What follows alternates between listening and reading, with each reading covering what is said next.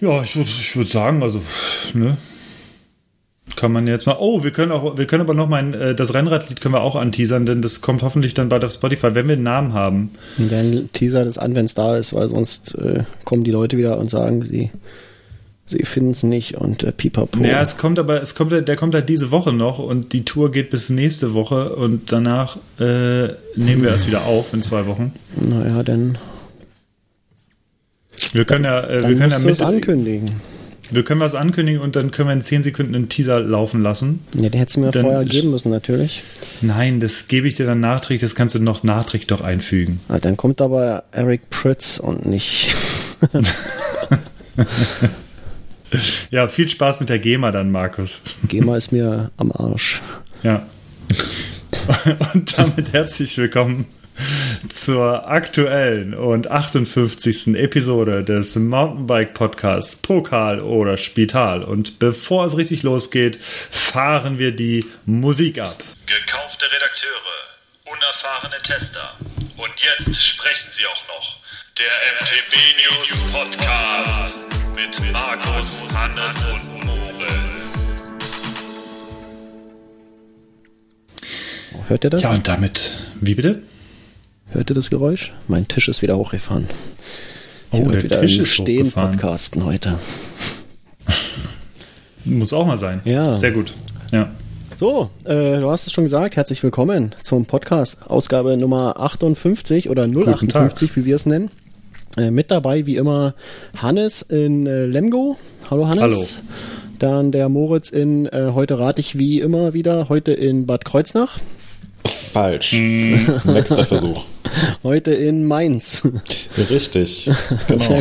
Moritz. Noch etwas gewöhnungsbedürftig für mich, aber äh, Grüße aus Mainz in den hohen Norden und in den wilden Osten. Ja, danke schön, genau. Und äh, schlussendlich äh, Markus, mir aus äh, Brandenburg irgendwo. Ähm, wir haben uns zusammengefunden, äh, um über einige Sachen zu reden. Äh, was das sein wird, werden wir gleich erzählen. Ähm, vorher müssen wir noch zwei Sachen klären. Und zwar zum einen, was trinken wir heute? Und zum anderen Feedback zur letzten Episode. Lass uns mal anfangen mit den Getränken. Ähm, was habt ihr denn heute so mitgebracht? Äh, ganz kurz, lass uns kurz einen Arbeitstitel schon mal festlegen für die Folge. Hoher Norden, Wilder Osten. Finde ich eigentlich ganz geil. okay. Äh, äh, Hoher Norden, Wilder Osten und Mainz. Gucken wir mal, ich habe es mir mal notiert. Lass das mal durch den Kopf gehen, genau. Genau, so. Hannes, erzähl mal, was trinkst du? Also, äh, ich war ja in der, Schweiz, in der Schweiz vor zwei Wochen und äh, da habe ich ein Bier getrunken und da habe ich mir auch etwas mitgebracht. Äh, sorry an alle Schweizer für meinen Akzent. Und es ist ein Kalanda Glatsch, gebraut mit reinem Wasser aus den Bündner Bergen. 4,8 Volumenprozente. Und äh, ja, das kommt, wie gesagt, äh, aus Chur, aus der Schweiz und heißt Glatsch von Kalanda. Und Glatsch ähm, hat auf jeden Fall was mit Gletscher und mit Eis und so weiter und so zu, äh, zu tun. Und deswegen ist auch eine kleine Schnee- bzw. Eisflocke vorne drauf. Und erst wenn diese Eisflocke oder Schneeflocke zu sehen ist, ist das Bier kalt genug. Und äh, das ist es jetzt auch. Also ich sehe die Schneeflocke, ich mache ein Foto davon, kommt in die Shownotes und darf, es, darf das trinken. Deswegen. Ja, super. Äh, Super. Moritz, was trinkst du denn? Äh, ich fahre heute mal wieder das Standardprogramm. Ich habe mir ein Cappuccino gemacht, habe überlegt, ob ich äh, ein Bierchen trinke oder vielleicht einen Wein, nachdem ich jetzt in Frankreich war. Aber äh, ersteres und vor allem letzteres habe ich in der letzten Woche zur Genüge getan. Deswegen ähm, bin ich heute mal äh, anti-alkoholisch unterwegs. Es sei mir verziehen. Na gut. Ja. Ähm, okay, ich habe ein Pfefferhell von der Dampfbierbrauerei Zwiesel. Pfeffi. Oh, Kennst du? Pfeffi, ja. Pfeffi, Ich lieb Pfeffi. Ja, Pfeffi. Pfeffi. Du Jeder siehst mir schon Pfeffi. aus wie so ein Pfeffi. ähm, ja, einen halben Liter Helles. Mal gucken. okay. Gut, Feedback. Wir hatten Feedback. Wir haben einen total coolen Post bekommen vom Edeltoaster. Ähm, hat mich ganz besonders gefreut. Ich hoffe euch auch, euch beide. Ähm, vielen Dank für dieses Feedback. Ähm, sowas ähm, ist natürlich das Allerbeste. Ähm, auch wenn wir natürlich immer sagen, auch Kritik ist äh, sehr willkommen, wenn sie sachlich äh, dargebracht wird. Ähm, so ist natürlich Lob ähm, trotzdem immer noch eine Sache, die uns viel lieber ist. Ja, vielen Dank, allem, vor allem Markus freut sich immer sehr über Beleidigungen. Also wenn ihr was zu kritisieren habt, dann postet Ja, das doch. Der, der Knopf zum Sperren ist ganz schnell da im Forum. Ähm, Ich, ich war eben etwas verwirrt, als ich in unser Dropbox-Paper reingeschaut habe und das so durchscrollt habe und ich habe nur das Wort Edeltoaster gelesen. ja, Und das Dropbox-Paper, da tragen wir vorab ähm, äh, in das Podcast, nee, Dropbox-Paper heißt es bei uns Dropbox-Paper. In dieses, Ja. in dieses virtuelle Papierchen tragen wir vorab die Themen der Sendung ein und Feedback und äh, was wir uns halt für ein Getränk reinfahren und Neuerwerbungen und so. Und ich habe nur gelesen, Markus Doppelpunkt Edeltoaster. Habe ich auch gelesen. Und ich dachte, ach du Scheiße, was hat er sich denn jetzt, schon wieder gekauft? Und es hat, mich, es hat mich überhaupt gar nicht überrascht und ich habe mich schon drauf gefreut, Ja. dass Markus so in ungefähr einer Stunde erzählt, dass er sich so einen 400 Euro teuren, mit Blattgold verzierten und Strasssteinchen besetzten Toaster gekauft hat für seine Garage, mit der er die äh, Wildschweine direkt filetieren und frittieren kann. Ja, aber siehst du Äh, mal, wie, wie, ich dich schon, wie ich dich schon erzogen habe, wie du schon. Äh, High äh, Five Moritz. genau das gleiche habe ich mich auch gedacht. Ich habe so, oh, Markus hat eingetragen, Edeltoaster. Ich denke so, ah, okay, alles klar. Ihr seid doch die besten Beispiele für den für Pavlov irgendwie. Das ist doch Ja, ihr ja, seid doch ich- komplett, ich ihr seid doch schon, schon alles voll. komplett umerzogen hier. Sehr, sehr geil. Markus, vielleicht So, kannst du ich- mal so eine ich- Teleshopping-Sendung aufnehmen. Ja, vielleicht so. sollten wir mal so ein Home-Order-Television machen. Ja, das wäre gut. Wäre vielleicht mal eine Sache für die 100. Episode oder so. Naja, können wir uns So, ja ich- überlegen. Ich drehe mal mein Bier auf. Genau, macht das mal. Es hat nämlich einen Drehverschluss. Also kein Drehverschluss in dem Sinne, sondern einen Kronkorken zum Drehen. Ach, wisst ihr was? Jetzt hole ich mir doch ein Gläschen Prost. Wein. Sehr geil, Moritz. ah, ja. So, das zweite, was ich beim Feedback noch erwähnen wollte, äh, neben den ganzen anderen ähm, Posts, ähm, schrieb der, der Hens noch, den kennen wir, der hat uns auch mal Bier geschickt. Äh, der 089 Braumeister. Ähm, der meinte bei uns in den Social Media Links unter den Episoden fehlt der Link zu Untapped. Ähm, das hat er sehr richtig festgestellt, das stimmt.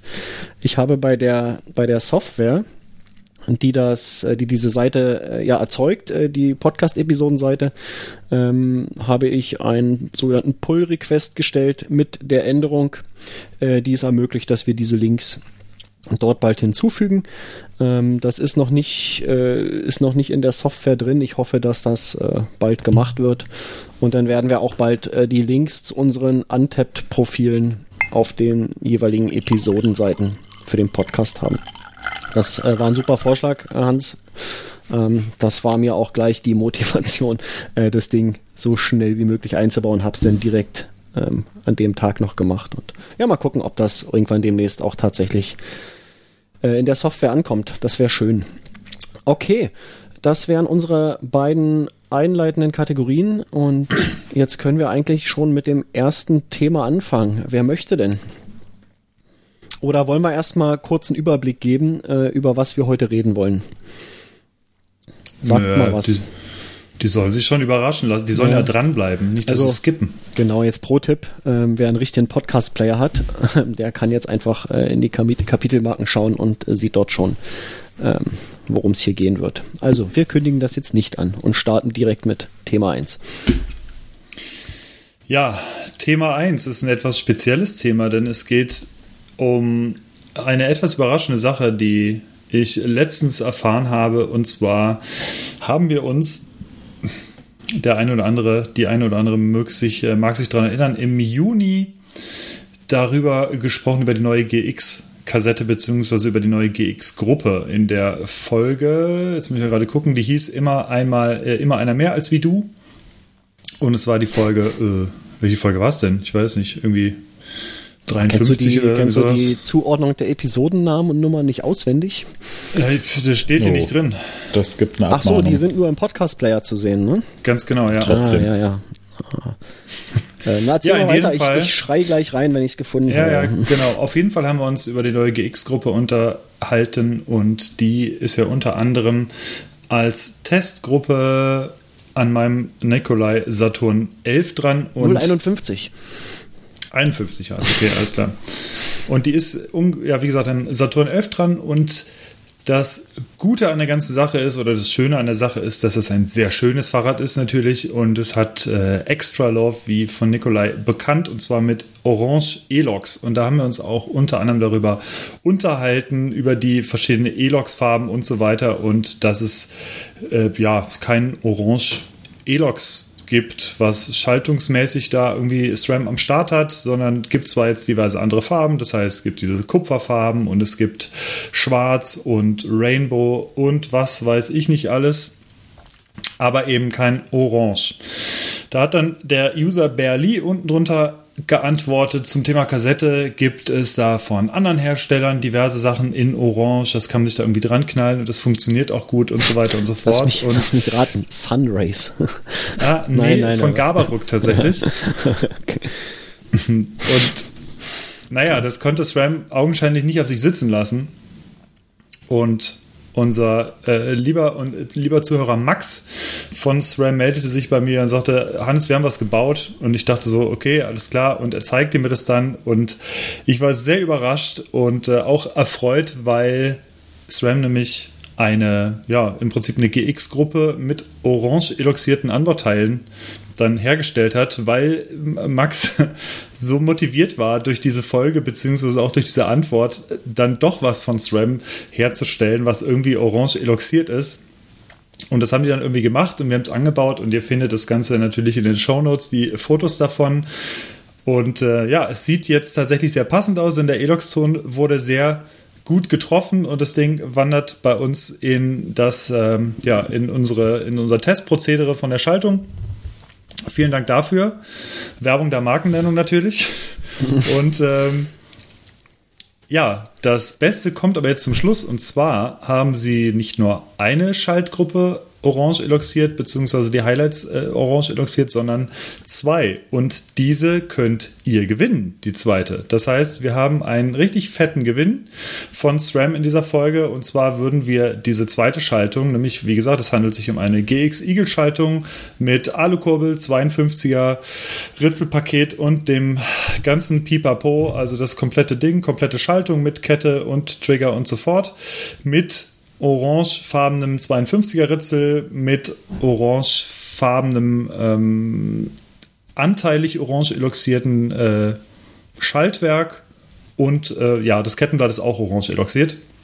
Wie ihr das in den Fotos auch seht am Saturn. Und die würden wir gerne an euch verlosen. Was ihr dafür tun müsst, ist, ihr müsst unter dieser Podcast-Episode mit einem Bike von euch oder eurem Bike kommentieren. Das heißt, wir würden entscheiden, zu welchem Fahrrad diese Schaltung am besten passt. Das heißt, wir werden das, wir werden da lange überlegen wahrscheinlich. Wir hoffen natürlich auf viele Antworten. Ihr hofft wahrscheinlich auf möglichst wenig Antworten, damit eure Gewinnchance steigt. Und dann werden wir halt schauen, zu welchem Fahrrad diese Schaltung am besten passt. Sprich, ihr habt irgendwelche krassen Elox-Teile eh dran, ihr seid absolute Eloxal-Fanatiker am Fahrrad oder euer Fahrrad ist irgendwie orange oder habt eine Komplementärfarbe zu orange, die gut passen würde. Also überall, wo es dran passen könnte, schaut, was ihr halt habt. Hauptsache, es ist tatsächlich euer Fahrrad und ähm, ihr äh, lasst euch die Schaltung dann dran bauen, beziehungsweise baut die Schaltung dran. Alle Infos gibt es dann noch nachträglich, wie das Ganze funktioniert mit dem Gewinn. Und ja, da bleibt mir jetzt nur zu sagen, haut rein und ähm, viel Glück beim Gewinnspiel. Und äh, ja, wenn ihr Glück habt oder wenn du Glück hast, dann hast du demnächst eine äh, exklusive SRAM GX Eagle Schaltung mit orange eloxierten Anbauteilen an deinem Fahrrad. So viel zum Supergewinnspiel diese Woche. Ähm, das ist relativ einfach, glaube ich, da, äh, also die Einstiegshürde für das Gewinnspiel. Ähm, Hm. Also wenn da nicht ordentlich Leute mitmachen, dann weiß ich auch nicht, äh, dann hole ich mir die so. ähm, genau. Nee, sehr geil. Ähm, ich habe ja schon die Fotos gesehen. Und ähm, das ist äh, sehr beeindruckend, das mit dem Orange. ähm, es sieht wirklich, es sieht wirklich geil aus. Wir werden dieses Foto, äh, Hannes, mit deiner äh, Zustimmung, äh, was du mir gestern geschickt hattest von dem Fahrrad, in die Shownotes packen. Ähm, Ja. Das ist, äh, das müsst ihr gesehen haben. Das ist wirklich geil. Ähm, guckt euch das an. Äh, die Shownotes findet ihr bei euch im Podcast-Player bei der jeweiligen Episode. Ähm, da, wenn da das Bild nicht angezeigt wird, dann klickt da einfach äh, auf den Artikel, der ist da auch verlinkt, also der Podcast-Artikel, beziehungsweise übers Forum kommt er ja auch dahin. Ähm, schaut euch das an, lohnt sich. Genau. Ja, also das war zum Gewinnspiel und da denke ich doch, ich hoffe, die Motivation von euch ist groß, denn wie ich finde, ist es ein ziemlich cooler Gewinn. Das allemal, ja. Jetzt müssen wir das äh, nur noch mal überlegen, ähm, äh, wie es mit einer AXS E-Tab aussieht. Ähm, ob wir nicht sowas auch noch mal ja, Alles Markus, klar. was hast du für ein Fahrrad? Wo könnte das denn gut dran passen? Sag doch mal. Ja, die, für die GX habe ich tatsächlich keine Verwendung zurzeit. Aber für, die, für, eine, für eine AXS E-Tab schon an, an Cross. Nein, äh, Spaß beiseite. Ähm, ich finde das, ich finde das geil, ähm, dass wir das hier verlosen können. Das ist ein cooles Gewinnspiel. Das, äh, die, wie gesagt, die Hürde ist nicht sehr hoch damit zu machen. Ähm, macht das einfach, der, der Gewinn ist. Es ist quasi ein, ein Unikat oder wie sagt man, wenn es zwei gibt, ein Duplikat? Nee, das ist was anderes, ne? Ein Duokat? Duikat. Ja, okay. Ähm, also das gibt's nur zweimal. ähm, ihr habt hm. hier die, die Chance auf was, äh, auf was ganz Großes. Ähm, das andere wird wahrscheinlich für immer bei uns in der, äh, in der Redaktion verbleiben als Testschaltung. Ähm, die wird's nirgendwo geben. Das heißt, ihr seid de facto ähm, der oder die einzige mit dieser orangen GX Eagle.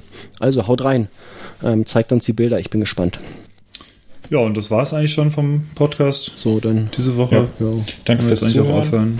Ja. ja. Tschüss.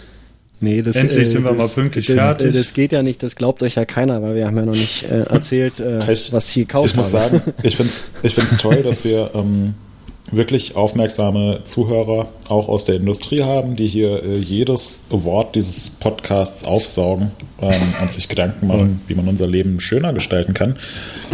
Ähm, jetzt Hannes mit der äh, Extra Love GX Eagle. Und mir ist dann, ich habe dann nachgedacht und mir ist eingefallen, ich hätte gerne ein größeres Auto. Also am liebsten so ein, so ein mm. LKW, ähm, wo auch so ein paar Ersatzteile drin sind und wo ich gut am Rad schrauben kann und so eine Dachterrasse drauf hätte. Ähm, Wunschfarbe nächsten, rot. Vielleicht. In der nächsten Episode verlosen wir eine Mercedes X-Klasse. vielleicht so ein weit großes, weit großes Aus, äh, so, so, ein Ausklappzelt noch vielleicht mit so. Ja, ja, genau. Kannst du so Bodenplatten ja. reinlegen. Ja, genau. Ja. Ja, also vielleicht ah, ich habe auch gehört, da drin möchte einen Truck loswerden. Äh, also mit einer Werkstatt drin wäre auch gut, oder? Ja, genau. Also wenn so komplett mit allen Ersatzteilen drin, genau, ja, sehr gut. Ja, das Ram hat doch auch so einen Truck, vielleicht können sie den auch einfach losen. Äh, mit dieser Komplettwerkstatt. Das Ding war doch auch so mega geil. Ähm, lass uns das Hallo, auch mal verlinken. Captain hatten. Obvious. Ja. ah, jetzt verstehe ich das. Oh, siehst, oh, ich bin da oh sowas, Gott. ich bin da sowas von hinterher. Ich schwöre, das ist das erste Bier heute. Sehr geil, Ey, Moritz. Okay. Jetzt raus. Nee, das lasse ich ja. drin natürlich. Oh Mann, ist das peinlich wieder. Geil. Ja. Wir verlinken das auf jeden Fall, wo, da, um das Ding, um das es hier geht. Ja. Ah, geil bin ich. Ich habe übrigens der Truck kommt inklusive Carsten. oh ja. Mhm. Nie mehr Werkstattprobleme. Grüße an Carsten an dieser Stelle. Ja. Genau. Oh Mann, ja. so ich sag heute gar das nichts. Das machen wir endgültig aber jetzt auch Schluss. Ne? Okay, also Markus sagt gar nichts mehr. Hannes, dann haben wir beide das Vergnügen. Ja, was, genau. äh, über was wollen wir denn noch so schnacken hier? Ich würde sagen, gerade in Corona-Zeiten ist es top, wieder zu verreisen und wir sind natürlich verreist. Ähm, nee, aber tatsächlich nicht weit weg, sondern in die jeweiligen Nachbarländer. Aus unterschiedlichen Gründen. Und ich würde sagen, nachdem ich jetzt so viel über die Schaltung gesprochen habe, äh, liegt es an dir, Moritz. Du warst in einem Nachbarland. Was hast du dort getan, außer Wein getrunken? Und wo war das? Äh, neben Wein habe ich auch Bier getrunken. Ähm, nee, vor allem waren wir äh, eine Woche lang hämmern in Morzine. Das ist äh, eine, äh, ein kleiner Ort in Frankreich, in den Alpen.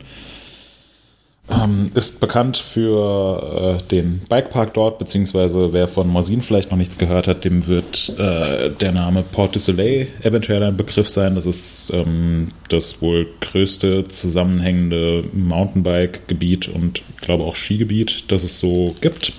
Ähm, es ist eine Region in den französischen und auch schweizerischen Alpen, die alle mit Gondeln und äh, Sesselliften und so weiter verbunden sind. Ähm, kannst dir ein Ticket kaufen, was ungefähr 2,50 Euro für einen Tag kostet und kannst theoretisch überall hinfahren. Ähm, ist ziemlich cool. Äh, wir haben es dann allerdings so gemacht, weil wir die Downhill-Räder dabei hatten, dass wir dann ähm, von Morsin aus immer so Tagesausflüge gemacht haben in die benachbarten Bikeparks. Was auch eine ziemlich coole Sache war, äh, hatten wir, glaube ich, auch in der vergangenen Episode mit Nina Hoffmann zusammen ein mhm. bisschen thematisiert. Die war ja auch in den Alpen unterwegs und ist auch unter anderem in Morsin vorbeigefahren, ist in Champery vorbeigefahren und so weiter. Und ähm, ja, sowas, sowas ähnliches haben wir jetzt auch gemacht. Das war äh, die letzte Woche, in der jetzt der Bikepark auf hatte. Wir haben in Morsin gewohnt, in so, einer, äh, so einem kleinen Haus, bisschen außerhalb. Ähm, war recht idyllisch. Äh, zwei Kollegen von uns waren dabei, Gregor und Arne, die auch äh, regelmäßig diesen Podcast lauschen. Und noch ein Dritter im Bunde, das heißt, wir waren zu viert, hatten Downhill-Räder dabei, hatten Trailbikes dabei, die wir aber kein einziges Mal gefahren sind und ähm, waren entweder in Morsin oder in äh, Châtel unterwegs. Châtel wird ja wahrscheinlich auch ähm, nicht ganz unbekannt klingen. Gab es auch schon diverse Freeride-Wettbewerbe und Nico Wink hat sich da ähm, richtig krasse Trails hingezimmert. Wollten eigentlich noch nach Montjean fahren, haben allerdings festgestellt, dass der Lift dann nur am Wochenende läuft und Champery wäre dann auch noch eine Option gewesen, war mir allerdings eine Nummer zu krass und da läuft die Gondel derzeit nur einmal in der Stunde. Also das wäre, haben wir dann gesagt, nee, wir fahren wieder zurück nach Châtel, weil es von Châtel nach Montjean nach Champery tatsächlich immer nur so 15 Minuten sind. Und ähm, es war wirklich sehr, sehr fein. Ich kann mich nicht beklagen. Sehr geil. Ja. Was war dein Favorit dort? Wo, was, oder gibt es einen Trail, wo du sagst, der war unfassbar geil? Ein ähm, bestimmter? Ähm, ja, also ich muss ehrlich sagen, dass wir, äh, dass wir echt bei weitem nicht alles gesehen haben. Also wie gesagt, in Montjean waren wir letzten Endes nicht und ähm, die Leute, mit denen ich darüber gesprochen habe, die sagen alle, das äh, ist der absolute Oberknaller. Also bessere Kurven als in Montjean wird man nirgendwo auf der Welt finden. Hätte ich mir sehr gerne angeschaut. Auch Champery hätte ich mir an sich sehr gerne mal angeschaut. Nach äh, Verbier ist es nicht allzu weit. Es ist dann, glaube ich, nochmal so ein Stündchen weiter. Nach Pila ist es von dort aus nicht allzu weit. Ähm, mhm. also es ist insgesamt einfach eine ziemlich, ziemlich, ziemlich coole Gegend. Leger haben wir komplett ausgelassen. Ähm, ich glaube, mein Lieblingstrail war in Châtel. Da gibt es ähm, ein paar gebaute Sachen, die ziemlich steil, aber äh, eher so flowig Anlieger, ein paar Tables sind. Ähm, das war ganz nett, aber könnte ich jetzt ehrlich gesagt nicht einen ganzen Tag fahren. Also ein, zwei Abfahrten über den Tag verteilt auf solchen Trails reichen mir. Ähm, und in Châtel gab es aber auch noch ein paar äh, natürliche, ziemlich coole Trails, äh, die mir gut gefallen haben. Der beste Trail war der. Äh, ich muss kurz äh, schauen, wie genau der heißt. Äh, für uns war das mhm. immer der, der Koma Trail. Der heißt aber nicht Koma Trail, sondern Comatro Trail oder so. ähm, ja, Comatro, Comatro Trail. Ich hoffe, ich habe es ähm, richtig ausgesprochen. Ähm, ist eine Downhill-Abfahrt, eher technisch, eher natürlich. Ähm, cooler Mix aus Steinen, ähm, Waldboden, Wurzeln und so weiter. Abschnittsweise recht steil, ähm, aber cool zu fahren. Der hat mir eigentlich so am meisten Spaß gemacht. Hat mich so ein bisschen ähm, an den technischen Kram in Whistler erinnert. Also so, ähm, Hannes, mhm. du warst ja da schon vor Ort, so geht so ein bisschen in ja. Richtung äh, Slayer oder Detroit Rock City oder oh, den ganzen Kram äh, oben auf Gabant so. Mhm. eventuell noch ja, ein, zwei Stellen waren dann vielleicht noch ein bisschen fieser, aber so an sich gut zu fahren. Hat viel Spaß gemacht. Und dann gab es noch ein paar andere Trails in Châtel, die ähm, auch recht steil und zornig waren. Ähm, aber sobald da der Boden nass ist, werden die Trails dann teilweise gesperrt, weil es wirklich super, super, super rutschig wird. Also der Boden war, muss ich zugeben, nicht so mein, nicht so mein Favorite-Boden. Es war relativ lehmig. Das heißt, sobald es da nass war, wurde es einfach nur massiv schmierig und man hat die Bremse angetippt und äh, sich auf die Schnauze gelegt. Hm. Ähm, deswegen sind wir die Trails dann erst gegen Ende der Woche gefahren, waren aber auch ziemlich cool. Und ähm, in Morsin war mein Lieblingstrail eigentlich ähm, der, äh, ich weiß gar nicht, ob, ob, der Trail einen Namen hat, äh, der Downhill auf äh, Le Plenet. Das ist die eine Gondel, die aus dem Ort hochführt. Da gibt es dann ein paar Strecken, unter anderem eine schwarze Downhill-Strecke, die jetzt aber nicht, nicht so dunkelschwarz ist, sondern eher hellschwarz. Und äh, ziemlich schnell ein paar kleinere Sprüngchen drin, viele Kurven drin, richtig cool zu fahren die hat mh, wirklich viel Spaß gemacht. Ähm, war für mich auch cool, weil ich jetzt lang kein Downhill, also kein richtiges Downhill mit einem dicken Rad und Doppelbrückengabel und so weiter mehr gefahren bin. Das habe ich mhm. früher recht viel gemacht, aber äh, das ist ja jetzt auch ein paar Jährchen her und die Räder haben sich ganz schön verändert und so. ähm, deswegen war das eigentlich ein ziemlich cooler Trail, um da wieder, um da wieder gut reinzukommen. Und ansonsten gibt es in Morsin auch noch sehr, sehr viele, äh, ich weiß nicht, ob sie illegal oder so halblegal oder geduldet sind. Aber wenn man im Bikepark jetzt nicht den offiziellen Strecken folgt, sondern mal so ein bisschen links und rechts schaut, da ist eigentlich alles voll mit irgendwelchen naturbelassenen Strecken, die äh, praktisch senkrecht den Berg runtergehen. ähm, davon sind wir auch ein paar Sachen gefahren, war allerdings noch ein bisschen rutschig und die Trails, die äh, ein Kollege von mir kannte, die waren schon ziemlich zerstört. Deswegen ist da nicht so, zumindest bei mir nicht so wirklich Fahrspaß aufgekommen. Aber wenn man da mehr Zeit okay. verbringen würde, wäre das sicherlich cool. Wo, Klingt sehr geil. Ich, ja, ja es, es, war cool. Ähm, es ist, also man, man kann da wirklich wahnsinnig viel machen in der Gegend. Es ist auch sehr, sehr idyllisch.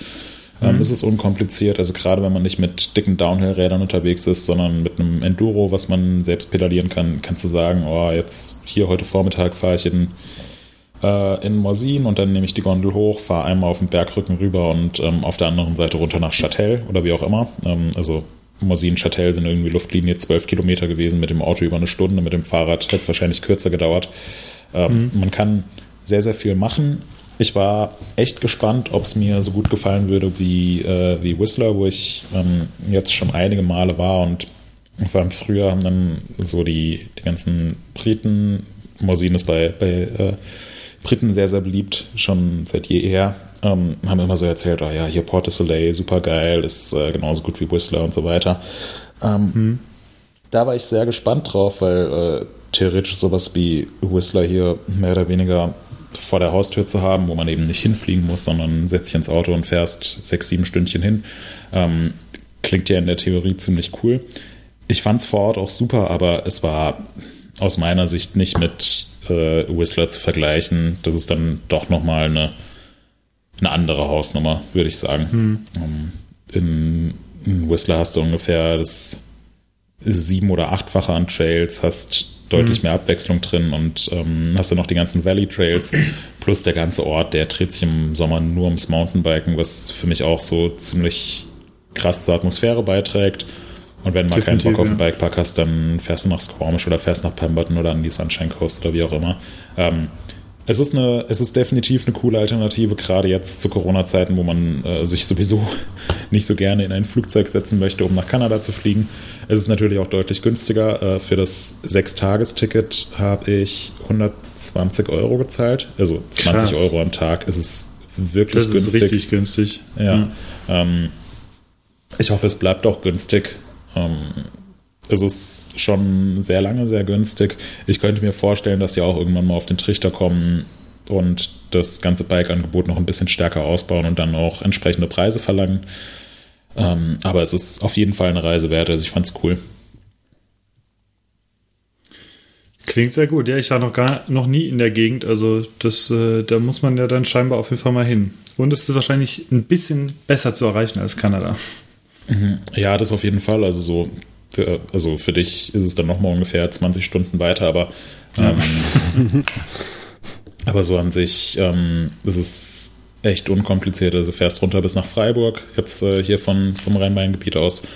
Hm. Ähm, von da fährst du an Genfersee, das sind dann nochmal irgendwie so zwei Stunden vielleicht. Und dann fährst du so halb um den Genfersee rum und nochmal eine Stunde in die Berge rein und bist eigentlich auch schon da. Also es ist echt nicht allzu weit und dann kannst du dich vor Ort austoben ähm, und sagen, du fährst jetzt nur in Morsin oder fährst noch weiter runter Richtung, Richtung Pila oder Richtung, äh, wenn du irgendwie Bock auf Wandern hast, ist Chamonix nicht allzu weit entfernt oder Zermatt ist mhm. jetzt auch nicht so wahnsinnig weit entfernt. Ähm, also ist schon eine coole Gegend. Sehr, sehr cool. Ja. Kann man da, gibt es da Bilder irgendwo zu sehen oder lieber nicht? Ähm, nicht. ähm, ich habe ein paar gute Stories auf jeden Fall gesehen auf Instagram. ja, genau. Also Story, Story war super. Ähm, so wirklich viele Bilder habe ich nicht gemacht, weil es mir echt mal darum ging, einfach so. Ähm, also ich, ich habe mir so gedacht, diesen Sommer fallen alle Rennen aus. Normalerweise komme ich während des Sommers fast nicht zum Radfahren, was mich immer ziemlich mhm. nervt, weil ich halt auf den ganzen World Cups rumtanze und dazwischen halt auch einfach mal ein bisschen entspannen will und dann halt nicht noch irgendwie einen Bikeurlaub fahre. Es sei denn, man kann es so ja. verbinden mit Whistler oder so. Deswegen habe ich mir gedacht, diesen Sommer muss es halt echt mal hinbekommen und ähm, hier selbst in den Fahrradurlaub fahren. Und da fand ich es auch mal ganz entspannt. Ich hatte zwar äh, den Fotorucksack dabei, ähm, mhm. aber habe letzten Endes die Kamera, ähm, abgesehen vom letzten Abend, kein einziges Mal ausgepackt, weil ich einfach nur Rad fahren wollte.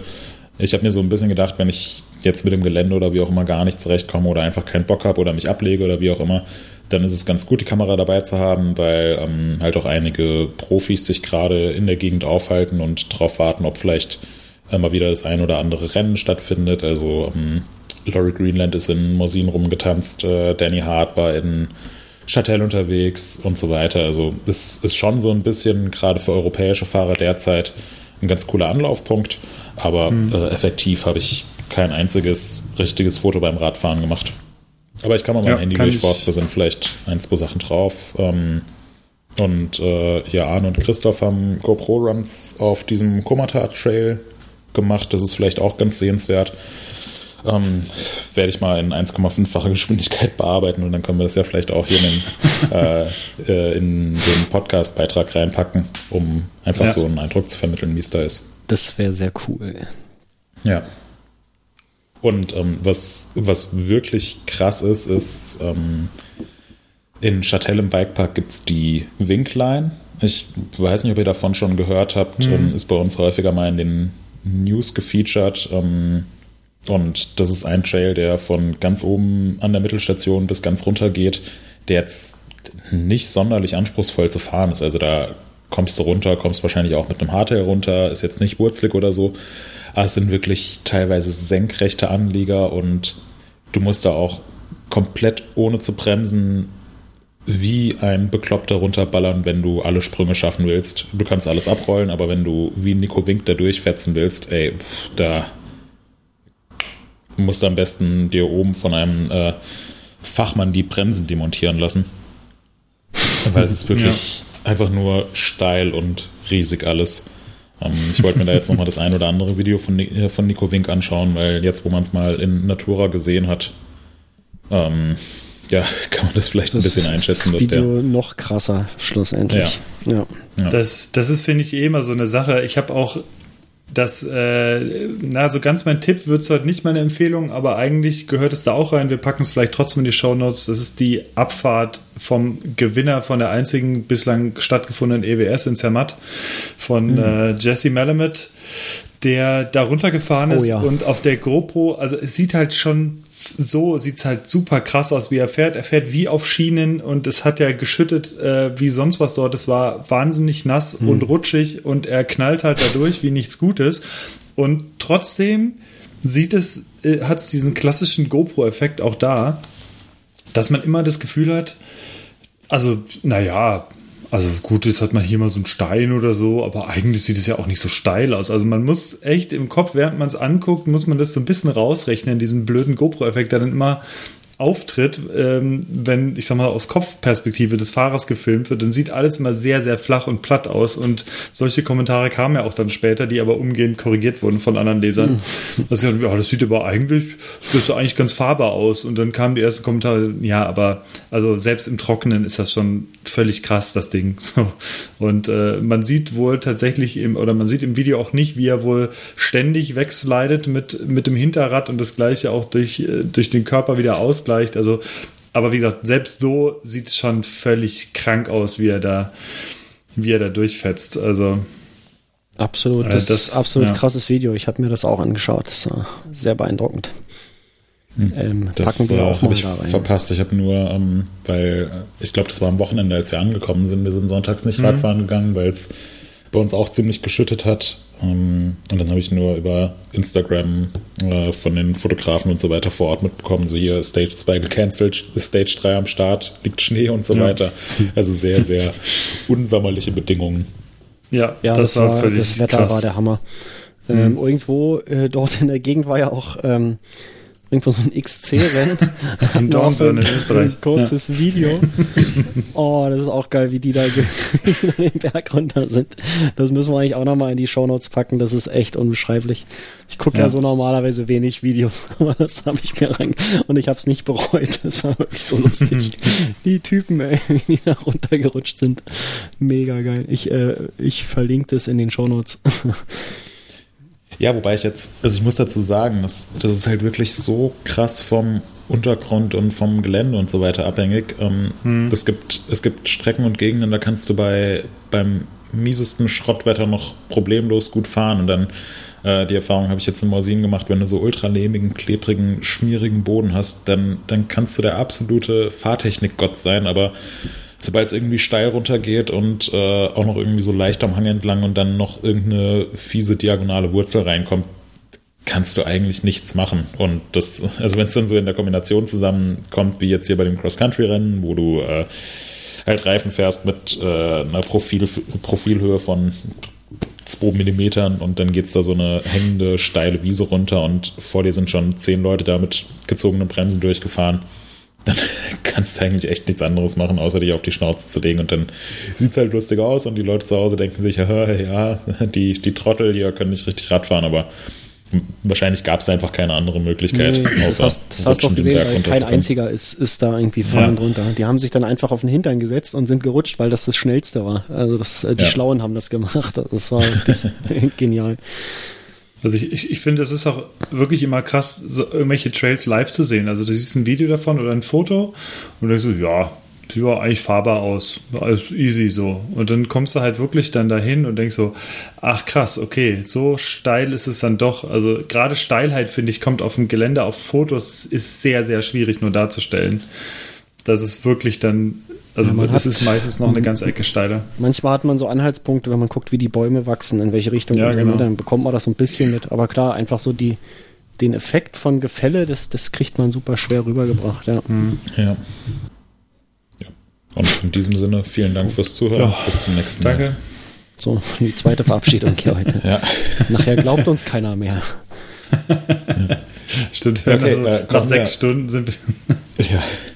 Aber kommen wir von Frankreich in die Schweiz. Hannes, du warst auch unterwegs. Wo warst du? Was hast du gemacht? Wieso bist du jetzt zum E-Bike-Hasser geworden? Äh, genau, ja, ich war in der Schweiz und habe dort ein Event fotografiert, äh, ja, wo oder bei dem im Prinzip die Region vorgestellt wurde. Das heißt, die Region rund um School in der Ostschweiz, das ist äh, so Engadin, Valmüsteire, ähm, und ja, das, die Region ist halt, oder generell ist Graubünden ja mittlerweile, die geben ganz schön Gas, was Trails angeht und was ähm, Areale angeht, wo man gut Fahrrad fahren kann. Und ähm, ja, auch dieses Areal äh, ganz östlich in der Schweiz ähm, soll halt noch ein bisschen bekannter werden. Und da habe ich dann ein Event fotografisch begleitet. Sprich, ich konnte leider, obwohl ich das sehr, sehr gerne getan hätte, den Fotorucksack nicht zu Hause lassen beim Trails fahren sondern habe den auf jeder Tour dann mitgehabt. Und wir haben vier ziemlich anstrengende Tage gehabt, die aber sowohl fototechnisch als auch trailtechnisch extrem lohnenswert waren. Wir sind da ja zwischen, also wir sind immer sehr, sehr weit hochgefahren ähm, und ich bin ja jetzt nicht der Ultra-Alpinist, sondern durch meine Nähe zu Dänemark eher der Flachland-Tiroler. Das heißt, wir fahren zwar auch in der Regel sind die Home Trail 600, 700 Höhenmeter, aber der Riesenvorteil ist, die fahren wir halt normalerweise auf 200 bis 300 Hö Metern über Meeresspiegel und nicht auf 2800 Metern über Meeresspiegel. Und das ist dann doch, die äh, alpinen oder alpin wohnenden Hörer unseres Podcasts werden es wissen, ähm, ist doch was anderes, wenn man von da oben dann nochmal von, keine Ahnung, von 2500 Metern nochmal hochkeult und äh, an, während so einer Tour halt 1000 Höhenmeter abreißt. Das ist doch was anderes, aber auf der anderen Seite war es tatsächlich äh, extrem gut, was die Trails anging. Also Aussichten waren, äh, ja, tatsächlich trifft das Wort episch hier, glaube ich, ganz gut zu. Und auf der anderen Seite sind einfach, äh, also sind 100% Naturtrails gewesen, das heißt ähm, gar nichts Gebautes und ähm, also teilweise natürlich trotzdem flowig, aber auch einfach vieles dabei, was ein bisschen ruppeliger war, vieles mit lockerem Geröll, aber auch nicht so, dass es gestört hat. Es war insgesamt recht abwechslungsreich und die haben da relativ wenig an den Trails gemacht, so dass sie halt wirklich halt fahrbar sind, aber jetzt halt keine krassen breiten Autobahnen gebaut, sondern es sind halt mehr wirklich so Alpentrails. Und ähm, ja, da sind wir halt vier Tage unterwegs gewesen. Zwischen 700 und 1100 Höhenmeter sind wir, glaube ich, gefahren. Und ich kann das nur jedem empfehlen. Das ist auch gar nicht so weit weg von den anderen bekannten Destinationen. Das heißt, gerade so Reschenpass, Nauders und so, das ist im Prinzip genau da, ich glaube, so zwei Täler weiter ist das dann nur. Also Finchgau ist halt einmal quer, quer zwei Täler weiter. Das heißt, das ist die Gegend an sich ist durchaus gar nicht so unbekannt fürs Biken, nur halt auf der Schweizer Seite war ich dann in dem Fall. Ja, und da sind wir ziemlich, ziemlich gute Touren gefahren. Das war so äh, die grobe Geschichte. Ja, und ähm, ja, die E-Bike-Geschichte, da hatten wir, äh, da gab es ein leichtes, leichtes Problem. Und zwar hatte ich mir am zweiten Tag wurde, wir, wurde mir netterweise ein E-Bike zur Verfügung gestellt vom Veranstalter, weil es wurde halt gesagt, ja, es wird jetzt so ein ganz schön, ganz schön knackiger Tag und der, also wir sind gestartet am ersten Tag. Man muss dazu sagen, ich bin, äh, das war am Tag, wo ich dort angekommen bin. Ich bin allerdings nur aus München dahin gefahren. Das heißt, es war nicht ultra lang, aber trotzdem saß man halt schon drei Stunden noch im Auto oder dreieinhalb. Es waren nur 20 Kilometer, 700 Höhenmeter, aber wie gesagt, so als Einstieg war doch ein war schon ähm, eine Tour auf jeden Fall, eine gute Tour zum Einstieg und am nächsten Tag waren es dann halt 40 Kilometer und 1100 Höhenmeter ungefähr. Und da haben sie halt gesagt, ja, hier, wir würden dir ein E-Bike bereitstellen. Und dann habe ich gesagt, alles klar, ich weiß halt 1100 Höhenmeter mit meinem Gewicht plus 12, 13 Kilo Fotorucksack. Fahre ich mal lieber relativ viel im Eco-Modus, damit das Ding auch durchhält. Und das hätte ich mir auch wunderschön sparen können und hätte von vornherein Turbo geben können, denn ich wusste vorher nicht, dass mir kurz vor Ende des zweiten Anstiegs das Schaltwerk um die Ohren fliegt. Ähm, ich habe irgendwo im Berg hochfahren auf dem Trail einen Stein touchiert und irgendwas, ich kann es nicht genau nachvollziehen, ist dann passiert, dass das Schaltwerk komplett in die Speichen reingezogen wurde und äh, ja, das komplette Schaltwerk demoliert hat. Und ein E-Bike ohne Schaltung oder ich sag mal, ein E-Bike ohne Antrieb ist so ziemlich das, was man halt genau gar nicht haben möchte. Der einzige Trost, der mir blieb, ist, dass es die meiste Zeit tatsächlich nur noch bergunter ging. Das heißt, wir waren wirklich kurz vor Ende des zweiten großen Anstiegs und das meiste konnte ich bergunter fahren. Da konnte ich auch den Gwyn-Effekt so ein bisschen spüren. Das heißt, der Hinterbau spricht tatsächlich wahnsinnig gut an. Das sage ich äh, auch komplett ohne Quatsch. Also es macht, ist tatsächlich ziemlich cool, mit dem kettenlosen Fahrrad bergunter zu fahren, wenn der Hinterbau einfach gut funktioniert. Äh, man merkt es durchaus und äh, das hat auch bergab Spaß gemacht. Wo es dann weniger Spaß gemacht hat, war immer wenn es so so Standard, so Wellen, keine Ahnung, so drei Höhenmeter, die so mit ein, zwei Pedalumdrehungen mit einem normalen Fahrrad halt gemacht sind und das rollt auch im Zweifelsfall sogar drüber. Aber ein schweres E-Bike ohne gar nichts, das hält halt einfach an. Hm. Und dann muss man absteigen, und man joggt dann 10 Meter neben seinem Fahrrad her und kann dann wieder aufsteigen auf der Kuppe. Und das hatte ich gefühlt 20 Mal. Ich wurde auch netterweise, es gab noch einen Anstieg von 150 Höhenmetern, da wurde ich dann teilweise geschoben und teilweise ähm, sind wir gelaufen und das Fahrrad wurde dann von anderen mitgeschoben, weil es einfach anders nicht, nicht vernünftig ging. Aber im Grunde bin ich wahnsinnig froh, dass es nicht den Anstieg vorher passiert ist sondern wirklich am, am großen Finalanstieg, wo es dann fast nur noch runterging. Aber ja, das, es wurde am Ende dann doch nochmal richtig anstrengend. Also es gab so ein paar Passagen, wo ich dann sehr, sehr viel geschoben habe. Und äh, ja, die nächsten oder die letzten beiden Tage war ich mit meinem ganz normalen Enduro unterwegs und es ist natürlich alles heile geblieben. Und ja, das war so, das war so die E-Bike-Story. Ja, aber du hättest ja auch mal mhm, eigentlich äh, Full gewinnen gehen können und dir noch den Reifen von der, von der Hinterradfelge reißen müssen. Ja, ich habe das probiert natürlich. aber es ist durch die Trailbedingung leider nicht automatisch passiert. Hätte mhm. dir aber auch äh, der Fairness halber mit, mit jedem anderen Rad passieren können. Ja, Auf der einen Seite schon, auf der anderen Seite glaube ich es fast nicht, weil normalerweise merkst du, wenn irgendwas da hinten funktioniert äh, oder nicht funktioniert und du hörst irgendwas knacksen, dann hörst du meistens auf zu treten oder ähm, trittst nicht so stark durch und schaust erstmal, mhm. was los ist. Aber das war dem Motor halt komplett egal. Und der hat halt ja, zwei klar. Sekunden noch Vollgas gegeben. Ja. Ähm, hm. Und ist nicht rechtzeitig dann abgestiegen. Und da sind halt einfach Kräfte, die da drauf gewirkt haben. Die hätte ich wahrscheinlich so mit meinen äh, mit meinen Beinen, glaube ich, nicht erreicht. Also ähm, war schon, der Motor hat, glaube ich, da schon noch mit eingewirkt, ordentlich. Äh, aber klar, also Defekte hätten da auch durchaus passieren können, wobei ich sagen muss, dass wir insgesamt super geil defektfrei durchkamen bis auf die Schaltwerksgeschichte und ich glaube, zwei Platten hatten wir, glaube ich, bei 16 Leuten und vier Tagen.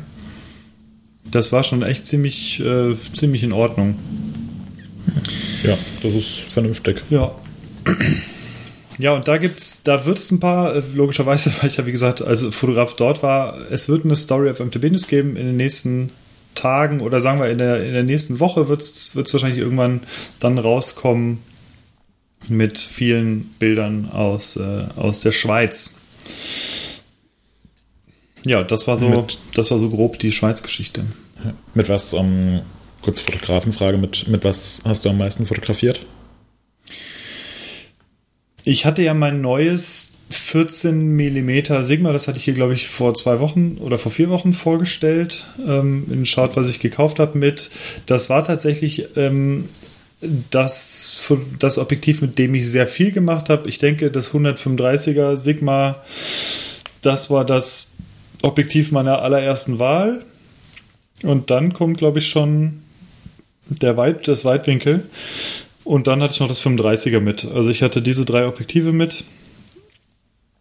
Ähm, was, ah, okay. ja. Also dreimal Festbrennweiten. Ja, dreimal sehr schwere Festbrennweiten. Ja. Das äh, war zusammen mit anderthalb bis zwei Liter, weil wir sind teilweise halt über Pässe gefahren und so weiter, wo es halt oben einfach auch kein Wasser gab. Das heißt, wir mussten immer ziemlich viel mitnehmen. Das, mhm. ich sag mal, leichter wurde das dann nicht. ja. Also der Fotorucksack war noch ein bisschen schwerer als sonst. Mhm. Aber ja, die Ergebnisse äh, waren es mir dann wert, dass es halt einfach eine, noch, noch besser wird irgendwie. Und ich wollte unbedingt natürlich meinen 14er ausprobieren. Hat auch super funktioniert und war, glaube ich, äh, jetzt im Nachhinein eine ganz gute Wahl. Okay, bin ich auch mal gespannt auf die ja. Ergebnisse. Das, mhm. Also ich bin eher nicht so der weitwinklige Typ, aber gerade das 135er, das ähm, wird irgendwann mal äh, im Warenkorb landen, denke ich. Hm. Ja, das, also das Weitwinkel habe ich mir im erst, in erster Linie halt als Fischeiersatz so ein bisschen geholt, weil ich ja. ganz gerne auch gerade durch, durch so Geschichten in der Schweiz habe ich halt gedacht, okay, das wird sicherlich ziemlich gut aussehen, wenn du halt einen Fahrer hast und du hast noch möglichst viel Landschaft oder Berge oder alpinen Hintergrund einfach mit drauf. Und da war mir das Fischei halt so ein bisschen, also beim Fischei hast du in den Bergen immer so das Problem, dass du halt wirklich echt so eine Weltkugel hast. Also ja, äh, verzerrt halt sämtliche massiv. Anhänger der Scheibenwelttheorie, die flippen dann immer völlig aus. Ähm, und deswegen wollte ich einfach irgendwas, was nicht verzerrt und das 14 mm verzerrt halt wirklich null und es ist, sieht einfach wirklich, wirklich äh, geil aus.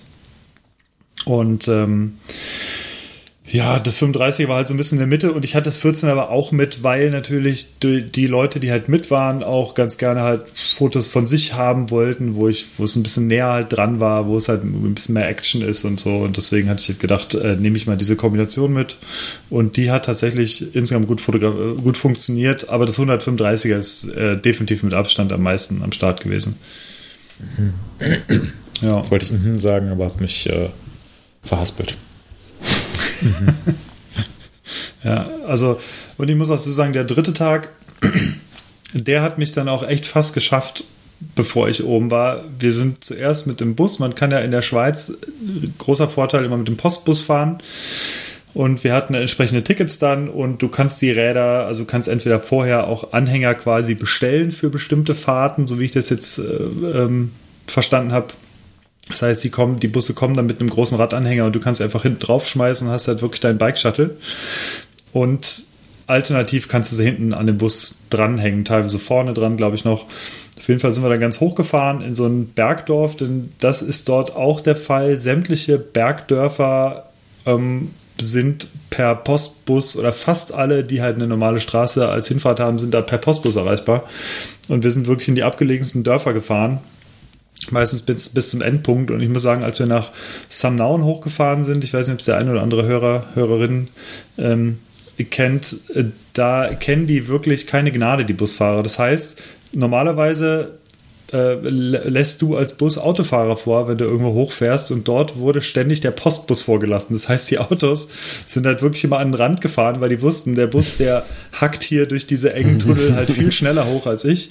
Und die sind, also sowas habe ich wirklich noch nicht gesehen. In einer Standardgeschwindigkeit, du hast teilweise links und rechts wirklich nur noch 10, 15 Zentimeter Platz und da ist ein Bus durchzumanövrieren. Das war äh, heftig und ja, am dritten Tag sind wir nach Schal, glaube ich, hochgefahren, auch so ein kleines, niedliches Schweizer Bergdörfchen. Und von da sind wir dann nochmal konsequent 700 Höhenmeter hochgetreten am Stück.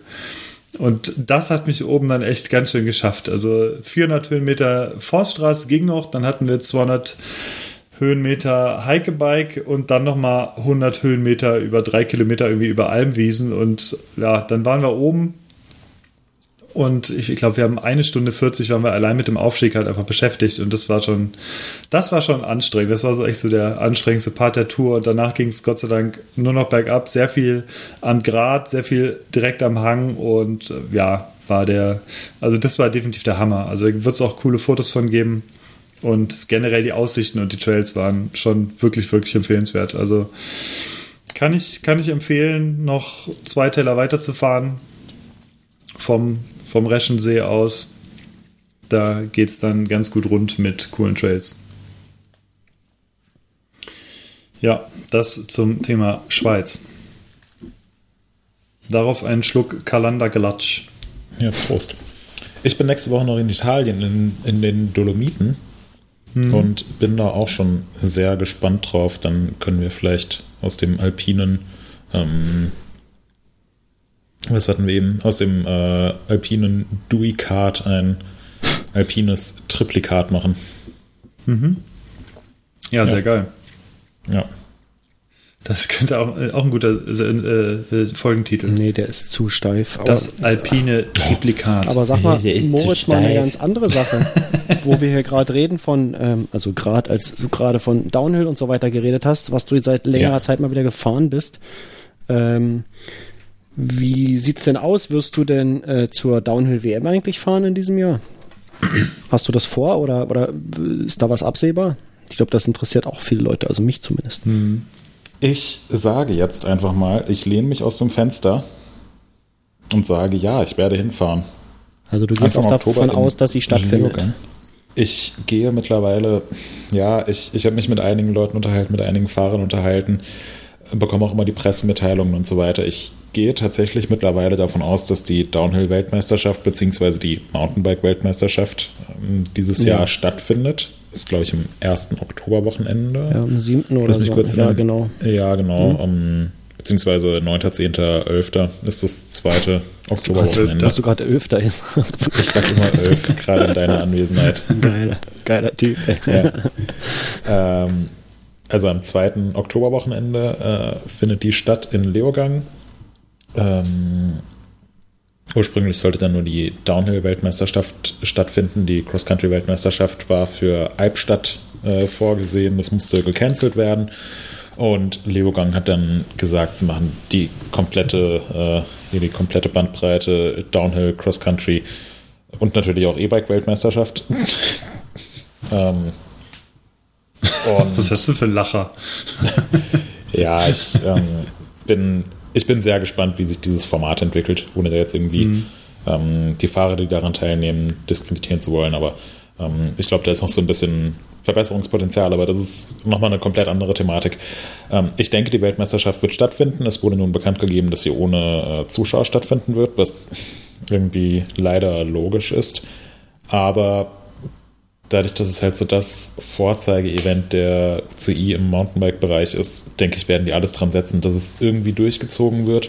Ähm, parallel läuft hier die Tour de France, scheint bisher auch ganz okay zu funktionieren. Ähm, Und ähnliche Regeln wie im, äh, wie im Straßenbereich werden jetzt auch auf den Mountainbike-Bereich angewendet. Es wird eine, ähm, ich muss mich da nochmal genau durchlesen, die UCE hat ja ein riesiges PDF verschickt letzte Woche. Äh, muss ich nochmal durchforsten, aber es wird ähm, sogenannte Bubbles geben, in denen man sich aufhalten darf, wenn man bestimmte Kriterien erfüllt. Ähm, und zwischen, also zwischen diesen Bubbles wird möglichst wenig Austausch stattfinden, dass halt die Leute, die sich innerhalb solch einer Blase in Anführungszeichen befinden, dass die möglichst gut geschützt werden. Und da wird es wohl eine Bubble für alle Media-Leute geben, eine Bubble für äh, Fahrer und Teams, also das, was halt noch hinten dran hängt neben den Fahrern, also Mechaniker, Teammanager, Physiotherapeuten und so weiter. Und mhm. eine weitere Bubble wären dann noch die Zuschauer gewesen, aber das ist unrealistisch, das irgendwie derzeit ähm, sinnvoll abzubilden. Deswegen müssen wir auf die Zuschauer leider verzichten. Aber umso wichtiger wird halt eine coole Berichterstattung ja. durch äh, Fernsehen, durch Red Bull TV und letzten Endes auch durch Fotografen und Journalisten wie uns. Ja. Deswegen gehe ich eigentlich mal relativ stark davon aus, dass die Weltmeisterschaft stattfinden wird. Es sei denn, es ähm, kommt jetzt insgesamt noch zu einem gravierenden Anstieg der äh, Corona-Zahlen in Österreich oder in Europa. Ähm, da müssen wir natürlich abwarten. Aber wenn sich so naja, wenn es so weitergeht wie, ich sag mal, bisher, dann ähm, denke ich schon, dass es realistisch ist, dass die Weltmeisterschaft ausgetragen wird. Ähm, und man braucht einen, also jetzt, das gilt für Journalisten, ich denke mal, bei Fahrern und ähm, Leuten, die den Teams angehören, wird es noch strikter reguliert sein, aber wir Fotografen brauchen beispielsweise, um das Gelände betreten zu dürfen oder um unsere Akkreditierung abholen zu dürfen, brauchen wir beispielsweise einen negatives Corona-Testergebnis, was nicht älter als 72 Stunden ist. Also es wird logistisch schon so eine, ähm, so eine Herausforderung für uns, weil wir wissen ja jetzt beispielsweise nicht, wenn ich mich Montag testen lasse, wann ist dann überhaupt das Testergebnis da? Ist es direkt Dienstag da oder ist es vielleicht erst Donnerstag da und Mittwoch geht die ganze Show los und so. Ja. Das darf nicht älter als 72 Stunden sein. Es sind natürlich einige Herausforderungen, die da auf uns zukommen, aber ähm, hm. natürlich steht da die, die Sicherheit an allererster Stelle und ähm, ja, es ist natürlich was anderes, dass das ohne Zuschauer ausgetragen wird, aber so ganz ohne, also ganz ohne Rennen wäre es halt auch ein komisches Jahr und ich glaube vor allem für die, für die Athleten und für die ganzen Leute, die da hinten dranhängen, ist es schon wichtig, da irgendwie auch so eine Perspektive zu haben. Ich meine, was, was machst ja, du als Mountainbike-Profi, wenn einfach alle Rennen abgesagt werden? Dann denkst du dir ja nicht, ja, suche mir jetzt einfach mal einen anderen Job, sondern es ist halt das, was du professionell machst, wo du schon seit vielen, vielen Jahren wahnsinnig viel Arbeit reingesteckt hast und du hoffst natürlich, dass das Rennen stattfindet und du bereitest dich einfach so vor, als würde das Rennen stattfinden. Es sind danach noch zwei World Cups in Slowenien und in Portugal. Da gehe ich persönlich nicht davon aus, dass sie stattfinden werden, weil es beim World Cup den Veranstalter noch mal ein bisschen härter trifft, wenn der ohne Zuschauer ausgetragen wird. Irgendwie müssen die ja auch Geld verdienen. Mhm. Und ich kann mir nicht vorstellen, dass eine Weltmeisterschaft in Österreich ohne Zuschauer ausgetragen wird und dann zwei Wochen später ein Rennen in Slowenien einfach so YOLO hier 5000 Zuschauer, 10.000 Zuschauer, macht einfach mal. Ähm, das, ja. das wird, wird nicht der Fall sein, auch wenn jedes Land natürlich äh, die Corona-Pandemie etwas anders handhabt, aber insgesamt sehen wir ja da schon eine relativ klare Linie in allen europäischen Ländern. Deswegen kann ich mir persönlich nicht vorstellen, dass die beiden World Cups dann noch stattfinden. Ja. Ähm, aber plane jetzt aktuell erstmal so, dass die stattfinden werden. Ähm, wir überlegen beispielsweise, also ähm, für mich wäre es beispielsweise noch ganz cool, wenn wir im Oktober einen großen Vergleichstest durchführen können, weil das Wetter gibt es ja und die Bikeparks sind teilweise noch offen und ähm, es gibt coole Bikes, die wir testen können, aber natürlich kann ich jetzt schlecht sagen, wenn, ähm, wenn mein Kollege und Gregor, äh, mein Kollege Gregor und ich, die ähm, zwei der drei bis vier Haupttester in diesem Test wären, wenn wir da bei der Weltmeisterschaft sind und dann noch bei zwei World Cups rumtouren, äh, können wir nicht parallel noch einen dicken Vergleichstest ja. machen. Da sind ja. wir auch den Herstellern mhm. gegenüber verpflichtet, dass die Räder wieder rechtzeitig zurückkommen und dass der Test dann im Zeitraum X online geht und so. Ähm, und wir können auch nicht riskieren, dass wir dann erst im November oder im Dezember anfangen zu testen, wenn das Wetter eventuell schon zu mies zum Testen ist. Ähm, deswegen, auch wenn ich das gerne so planen würde, aber derzeit gehe ich einfach mal in meiner Planung davon aus, dass die World Cups stattfinden werden. Wäre nicht überrascht, wenn sie gecancelt werden, habe dann für den Fall eine Alternative schon in der Schublade, was wir stattdessen machen. Ähm, aber bis da jetzt was Offizielles bekannt gegeben wird, ja, ähm, inoffiziell denke ich, dass die beiden World Cups nicht stattfinden, dass die Weltmeisterschaft stattfinden wird. Wann die UCI da was bekannt geben wird, kannst zehn Leute fragen, bekommst 20 unterschiedliche Aussagen. Ja. Ähm, hm. Mal schauen. Aber Weltmeisterschaft, um deine, um deine Eingangsfrage zu beantworten, gehe ich mal davon aus, dass sie stattfinden wird. Ja, na, das ist ja wenigstens äh, überhaupt mal was, was Positives irgendwie, ja. wenn es wenigstens ein, ein großes Rennen gibt in diesem Jahr. Ja, ein paar Fahrer haben jetzt eben auch schon bekannt gegeben, dass sie, dass sie nicht teilnehmen werden. Ähm, die Australier jetzt, waren das da hauptsächlich, ne? Ja, die. bisher sind es vor allem die Australier. Ähm, Conor Fearon hat gesagt, ihm ist das Risiko derzeit einfach zu groß. Sam Hill hat gesagt, er wird ähm, an den Enduro World Series Rennen dieses Jahr nicht teilnehmen. Dean Lucas hat, be hat bekannt gegeben, dass er nicht nach Europa reisen wird. Bei ihm ist es nochmal ein etwas speziellerer Fall, weil ähm, zwei seiner Teamkollegen, nämlich äh, Florent Payet und Marine Cabirou, jetzt mittlerweile schon positiv auf Corona getestet wurden.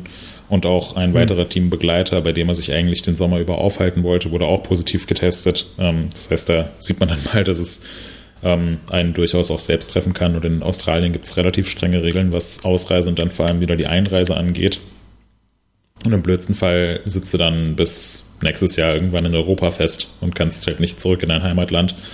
Ähm, andere australische Fahrer hingegen sind jetzt beispielsweise schon auf dem Weg nach Europa. Ähm, Jack Moyer zum Beispiel von Canyon ähm, ist äh, in Zermatt bei der EWS mitgefahren, jetzt letzte Woche auch in Morsin rumgeturnt. Äh, Mick und Tracy Hanna sind auf dem Weg nach Europa, beziehungsweise auch mittlerweile angekommen. Ähm, auch bei den amerikanischen Fahrern ist so eine Frage, die häufiger mal aufkommt. Ähm, ist es nicht so, dass die pauschal gar nicht ausreisen dürfen oder gar nicht in Europa einreisen dürfen? Da müssen sich halt die Teams und die Manager um den nötigen Papierkram kümmern und Anträge stellen. Mhm. Und dann ist es auch durchaus möglich, dass beispielsweise ein Aaron Quinn in Leogang versucht, seinen ersten Weltmeistertitel zu holen. Also ganz ausgeschlossen ist es nicht. Ähm, aber es ist halt einfach mit recht großem organisatorischem Aufwand verbunden. Da, ja, auch wenn es blöd klingt, aber da muss man jetzt einfach mal ein bisschen abwarten. Hm. Ja. Es wird ja auch äh, äh, die, die äh, Amerika ja, US-Amerikaner, die werden ja auch äh, irgendwie da sicherlich äh, nicht so einfach anreisen können oder so. Das ist äh, gibt's ja auch so diverse Regelung, äh, wie die Einreise erlaubt ist und nicht und die Ausreise wieder und so weiter. Also das, ja. äh, da bin ich echt gespannt, wie das äh, Starterfeld dann aussieht bei der, äh, bei der Weltmeisterschaft. Ja, bin ich auch sehr gespannt. Äh, wie, ähm, wissen das, bis wann müssen die sich denn da irgendwie anmelden? Weißt du das? Äh, kann man das bis zum letzten Tag machen oder muss man da irgendwie sich eine Woche vorher oder kennst du das zufällig? Du, ehrlich gesagt, ehrlich gesagt habe ich keine Ahnung. Normalerweise ist es so, dass, ähm, dass es eine Deadline gibt und bis zu dieser Deadline muss der ähm, jeweils zuständige nationale Verband das Fahrerfeld des Landes nominieren. Also dann mhm. muss der BDR sagen, hier diese äh, fünf Männer und diese zwei Frauen nehmen teil und so weiter. Ähm, dadurch, dass es dieses Jahr praktisch keine nationalen Meisterschaften bisher gab, ist es halt auch schwer. Ich weiß ehrlich gesagt gar nicht, wie, die, wie da überhaupt die Fahrer ausgewählt werden. Ja. Und bis wann die angemeldet werden müssen und wie auch immer. Also, keine Ahnung. Spannend, ja. Ja. Hm. Was mir an der Stelle einfällt, was thematisch vielleicht passt, wer Lust hat, dieses Jahr ein Downhill-Rennen zu fahren, der wird ähm, Ende September in äh, Steinach in Thüringen dazu die Möglichkeit haben, denn Steinach wird nach dem Rookies Cup, der jetzt vor kurzem stattgefunden hat, auch die deutsche Downhill-Meisterschaft austragen. Soweit ich weiß, nur für Lizenzfahrer und auch mit relativ strengen Auflagen. Ähm, ihr müsst mal auf, oder wir müssen vielleicht in den Artikel noch reinschreiben oder den passenden Artikel auf MTB News verlinken, ähm, wie man sich anmelden kann, aber da wird es wohl im September, ähm, ich meine 27. September so ungefähr, auf jeden Fall mhm. Ende September ungefähr wird es ähm, die deutsche Downhill-Meisterschaft geben. Äh, eine Vorschau findet ihr auch schon in einem Artikel. Nina Hoffmann ist die schon mal abgefahren, die Strecke. Äh, ja, durchsetzt von sehr vielen Juchzern und Schreien. Das ist ganz witzig, weil sie selber doch teilweise ganz schön, also sie ist ganz schön schnell unterwegs und äh, teilweise hat sie, glaube ich, ähm, relativ wenig Luft im Reifen oder irgendwann nur noch relativ wenig Luft im Reifen und äh, fräst dann die eine oder andere Kurve etwas überraschend an. Das lohnt sich auch, das Video. Kann man, kann man sich mal angucken. Ist in den Show Notes. Genau. Und ja, wo wir gerade noch bei prominenten Corona-Fällen waren, Moritz, du hattest es vorhin erwähnt, äh, erwähnt, die Tour de France ist ja gerade aktuell Ja.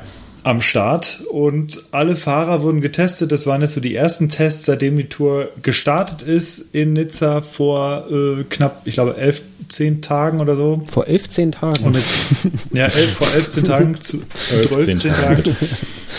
11 ist das Und noch. 600, 650 Leute wurden da jetzt getestet. Und ja, wer ist der prominenteste Fall, der getestet wurde? Äh, ja, ähm, es gibt nicht besonders viele prominente Fälle und es wurde mit Spannung erwartet. Äh, jetzt kam raus, kein Team muss ausgeschlossen werden, aber der Chef der Tour de France, der Prudhomme, wurde positiv getestet. Was ungefähr so die Person ist, die den meisten Kontakt zu allen möglichen Menschen im Rahmen der Tour de France hat. Ähm, ist jetzt, glaube ich, auch äh, für eine Woche ausgeschlossen. Ich habe keine Ahnung, wie die damit umgehen. Ich habe es nur eben äh, zu Beginn unserer Podcast-Aufzeichnung ähm, Ja.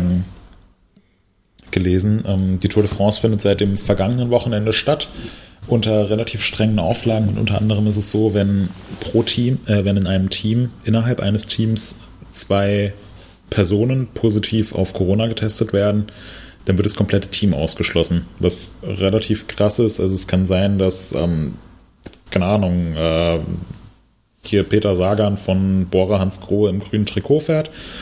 Und dann wird halt der äh, Koch von Bora Hans Grohe, der in seiner äh, Design-Dunstabzugshaube steht, und noch der Truckfahrer positiv auf Corona getestet. Und dann wird halt das komplette Team Bora Hans Grohe, unter anderem Peter Sagan und Buchmann und alle anderen, werden halt einfach ausgeschlossen gestern am Montag, heute ist Dienstag, werden wir gerade aufnehmen, also gestern am Montag wurden äh, während des Ruhetages praktisch alle Teams und Fahrer und ähm, erarbeiteten Mitglieder getestet. Und ich glaube, in vier Teams gab es, ja genau, Mitarbeiter von vier Teams ebenfalls positiv auf sportschau.de. Ähm, also innerhalb von vier Teams gab es äh, positive Testergebnisse, waren allerdings keine Fahrer und pro Team dann jeweils nur eine Person. Also es musste niemand ausgeschlossen werden, aber eben der Chef der Tour de France wurde positiv getestet. Ja, Also, der ist natürlich nicht lustig, aber es ist, weil es bleibt natürlich Corona, aber irgendwie ist es einfach sehr kurios und das hätte man, Ja. glaube ich, jetzt also, also nicht ganz erwartet, dass kein einziger Fahrer getestet wird, aber halt der Chef von der Ja. ganzen Geschichte. genau. Ja, apropos, wo du äh, Bora Hans Grohe sagst, es gibt da eine recht prominente oder einen recht prominenten Fahrerwechsel und zwar Ben Zwiehoff, äh, deutscher Cross-Country-Nationalfahrer, ist, äh, ja, der ist ziemlich schnell unterwegs und fährt auch ganz gerne mal im Winter Cross und so weiter und so fort. Ist aber normal in erster Linie auf dem Mountainbike unterwegs gewesen und der wird demnächst zu Bora Hans Grohe komplett auf die Straße wechseln und wird dort bei den großen Rundfahren, ja, bei den großen Rundfahrten als starker Kletterer dort aushelfen. Und da sind wir mal gespannt, was er dann macht. Also er geht komplett aus, äh, nach aktuellen Informationen aus dem Mountainbike-Business oder Ra Racing-Business raus und ist ab sofort auf der Straße unterwegs. Da bin ich mal gespannt. Ja, ist auf jeden Fall eine nur gerade äh, interessante Sache. Ja. Äh, wie sieht es bei euch aus? Schaut ihr, verfolgt ihr dieses Jahr die Tour de France? Nicht so richtig. Leider, Markus, ich- Mensch. Ich würde gerne mal gucken, aber irgendwie, weiß nicht, blöderweise finden, findet die Tour ja immer während des Tages statt. Und irgendwie schaffe ich es nicht, währenddessen mal kurz irgendwie reinzuswitchen. Geht mir genauso. Ähm, Also ich, ich würde ganz gerne und ich verfolge die eigentlich tatsächlich auch sehr gerne. Vor, äh, vor drei Jahren waren wir auch selber, äh, was vor drei Jahren? Ich glaube schon, da ist in Düsseldorf, war das Grand, äh, war die Grand Depart, äh, Grand Depart. Und da sind wir dann in Karst, sind wir, haben wir an der Strecke gestanden. In NRW und da äh, flitzten sie vorbei. Hat sich gelohnt, also es hat ungefähr fünf Sekunden gedauert.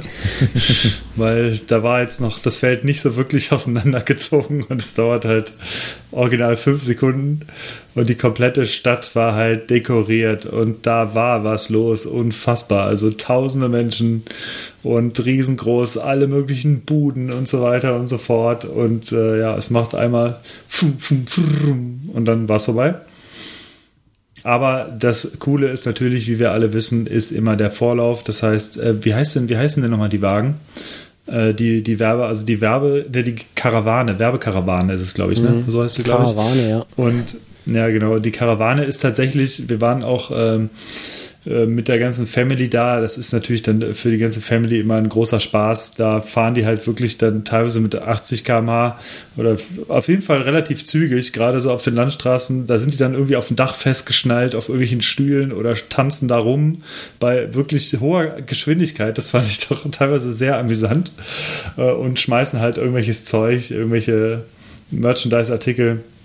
Und die dauert tatsächlich ähm, ganz, ganz schön lang. Also bestimmt 20 Minuten oder 30 Minuten hacken da Autos durch. Also es sind halt Dutzende Fahrzeuge. Und danach kurz, ja, bisschen Polizei und dann macht es fünf Sekunden lang Wusch. Und dann war es das. Mhm. Das war mein Tour de France-Erlebnis bisher. Ja, mir fällt ein, ich verfolge das doch ein bisschen in diesem Jahr. Ähm, und zwar mache ich das auf äh, Strava. Es gibt nämlich den ein oder anderen Athleten. Ähm, zum Beispiel der Greipel hat einen Account dort. Und hier mhm. der Thibaut Pinot hat einen Account dort und die laden tatsächlich da die, äh, die Stages hoch. Und das Krasse ist, die laden das hoch mit allen Daten. Da sind äh, Herzfrequenzdaten dabei, da sind Leistungsmesserdaten dabei. Und ich gucke mir das immer so an und mir fällt immer nur so die Kinnlade runter und sage, das kann einfach, das kann einfach nicht wahr sein, was die, was die Typen da machen. Das, das geht halt, äh, das, das geht gar nicht. Ja, also jetzt hier exemplarisch ähm, die äh, achte Etappe ja, vom, vom Greipel. 143 äh, Kilometer, ähm, ganz lässige äh, 4 Stunden 40, was ein 30er Schnitt ist, ist jetzt erstmal nicht so wild, aber ähm, es sind eben noch 3600 Höhenmeter dazwischen. Und mhm. dann guckt man sich das in der, äh, in der Analyse an und dann guckst du dir die, die Herzfrequenzwerte äh, an und dann hat er einen Schnitt von 120er Puls und ein Maximum von 158 und das ist einfach, das, das, das geht einfach nicht, also das verstehe ich nicht. Ähm, und der Durchschnittsleistung über die fünf Stunden äh, 260 Watt, was auch krass ist. Also das, hm. äh, mein, mein FTP, mein 20 Minuten FTP ist irgendwo ein bisschen bei, bei 260, 270 Watt. und, und das macht er einfach mal über fünf Stunden. Das ist einfach komplett unklar. Ähm, es, total krass, also wirklich. Äh, ich habe ein wenig Hintergrundinformationen dazu noch. Und zwar ja. sind äh, 68 Prozent des Pelotons auf Strava aktiv. Ah ja. Und äh, von den elf deutschen Teilnehmern tracken zehn ihr ah, Rennen okay. auf Strava jeweils. Und was auch noch ganz interessant ist, und zwar äh, so laut Strava zumindest, ähm, nutzen die Organisatoren, äh, die Organisatoren von der Tour Strava auch, um die Routen mitzuplanen bzw. Ja, ja. interessanter zu gestalten. Und zwar greifen die da äh, in erster Linie auf die Heatmap zurück. Ja und natürlich auf das ein oder andere Segment. Das heißt, wenn es da irgendwelche spannenden Bergauf-Segmente gibt, dann könnte das vielleicht auch eine Sache für die Tour sein. Mhm. Und gerade halt da, wo viele Rennradfahrer aktiv sind, was jetzt vielleicht nicht gerade in Städten ist, aber die sehen das ja dann irgendwie auch, ähm, machen sie da wohl auch relativ viel über Strava, um die Touren jeweils zu planen jedes Jahr. Ja, also cool. hat durchaus da äh, einen Anteil jetzt ja. dran. Ja, einige Teams nutzen äh, das VeloViewer tatsächlich auch. Mhm. Ähm, ich weiß jetzt nicht genau, wofür sie das benutzen, aber die, ähm, das VeloViewer, der Twitter-Account, der postet manchmal so ähm, Fotos irgendwie aus den Teamfahrzeugen, wie sie dann irgendwie einen Bildschirm haben mit VeloViewer. Ich glaube, die haben da auch so eine Live-Auswertung irgendwie gebaut für die Teams. Ähm, auch mhm. ziemlich, ziemlich cool. Ja, aber das könnt ihr euch mal angucken. Ich werde mal ein paar von den Accounts verlinken, von den Strava-Accounts. Ähm, guckt euch das an, guckt euch die Leistungswerte an von den, von den Menschen und ähm, sagt mir, ob ihr das auch könnt. Also ich finde das absolut bewundernswert. Also das, das ich verstehe es halt einfach nicht, ähm, äh, wie man wie man so lang, so schnell mit so viel Höhenmetern und dabei mit so niedriger Herzfrequenz und so hoher Leistung fahren kann. Das ist so ein so ein Sechseck, ja, so, das geht halt einfach nicht, äh, das geht halt nicht zusammen, äh, kriege ich nicht, kriege ich im Kopf nicht hin. Äh, ganz krass. Ähm, sehr, sehr beeindruckend. Ah, gut, jetzt haben wir hier echt einen Rennrad-Exkurs gemacht. Ist auch sehr ungewöhnlich, Mhm. oder? Naja, wir sind ja auch alle auf Renn- und Gravelrädern unterwegs. Ja, da können wir ja schon ja. mal Ja, ich, ja, auf mechanisch geschalteten Gravelrädern. unterwegs. Versager. Kleiner Bing. Die ganze Zeit, Markus versucht immer einfach so ein bisschen so äh, über, über so hinten rum noch mal ein So bisschen ganz- drauf zu so so ganz, Ja. ganz dezent. Ja, dass, dass das so langsam so ins Unterbewusstsein so Ja, ja. reinkriecht, weißt du, so. Ja. Und nachher so, ach, warte mal, ah, ja. Ja, eigentlich versuche ich nur immer Mitleid zu erregen, weißt du. Aber, Mhm. Klappt auch nicht immer. Ja. Okay, äh, haben wir denn noch irgendein Thema, sagt mal? Ja, sollen wir mal in die andere Richtung noch kurz über den Tellerrand blicken? Also weg Wo wir von gerade dabei sind, ähm, warum denn nicht? Ja. Wie Ja. sieht's aus Ja. im Rudern? ja. nee. Ähm, Oh, da habe ich was nicht. Geiles gleich. So, in den, Ah, ja? in den Nee, Empfehlungen. nee, nee, Aber komm, erst. Sag Äh, jetzt. Achso, Empfehlung. nee, in Empfehlung, ja. Alles zu seiner Ja. Zeit. Ja. Nee, also äh, Rennrad Tour de France ähm, hat man gerade. Oder wie, ähm, ich finde es, äh, ich find's, muss ich an der Stelle noch kurz sagen, ähm, ein super geilem Eurosport-Player, ähm, wo ich jetzt auch dank äh, unseres Kollegen Arne die Premium-Zugangsdaten habe. Ähm, werde ich in den Show Notes posten. Ähm, da, äh, da Das kommentiert. wäre Äh, ziemlich lustig. ja, Hier, alle Daten sind. Könnt ihr euch einfach alle anmelden. Ja, ähm, nee, da, äh, da kommentiert Jens Vogt mit, ähm, den man ja auch kennt von ungefähr 100.000 verschiedenen Ausreißeraktionen. Vogt, Und, ja, und Ich habe ein Jens Selfie mit ihm. Vogt, äh, wirklich, Ja, aber Hannes Ja. hat noch ein viel geileres Selfie. Und zwar nicht mit, Aber nicht mit, noch ein Rennrad-Selfie. noch mit, mit einem viel berühmteren. Ja, stimmt. nee, also äh, Jens, Jens Vogt erzählt echt immer die geilsten Geschichten überhaupt. Äh, wie er zum Beispiel einmal äh, sich auf die Schnauze gelegt hat und dann so äh, kein Ersatzrad bekommen hat, weil er relativ weit hinten gefahren ist. Teamwagen war nicht da und dann äh, hat er sich von irgendeinem Kinderrennen, was da äh, gleichzeitig äh, stattgefunden hat, sich ein Kinderrad geliehen und ist damit irgendwie 20, 25 Kilometer gefahren mit seinen 1,95 Meter. Ähm, und Jens Vogt sagt auch konsequent die Tour de France. Das äh, finde ich sehr sympathisch. Tour de France. Also äh, sollte man definitiv mal äh, einschalten. Nee, aber äh, kommen wir von der Tour de France in den äh, motorisierten E-Bike-Bereich. ähm, wird ja bei uns Die- die- äh, eher ausgeklammert. Wir sind ja ähm, im Prinzip ein äh, Mountainbike, Gravel und Bier-Podcast. Ähm, aber ähm, wir müssen es jetzt doch mal thematisieren, weil ähm, im, ja, halt jetzt kriege ich hier eine Nachricht von Johannes Herden. Was will der denn? Ja.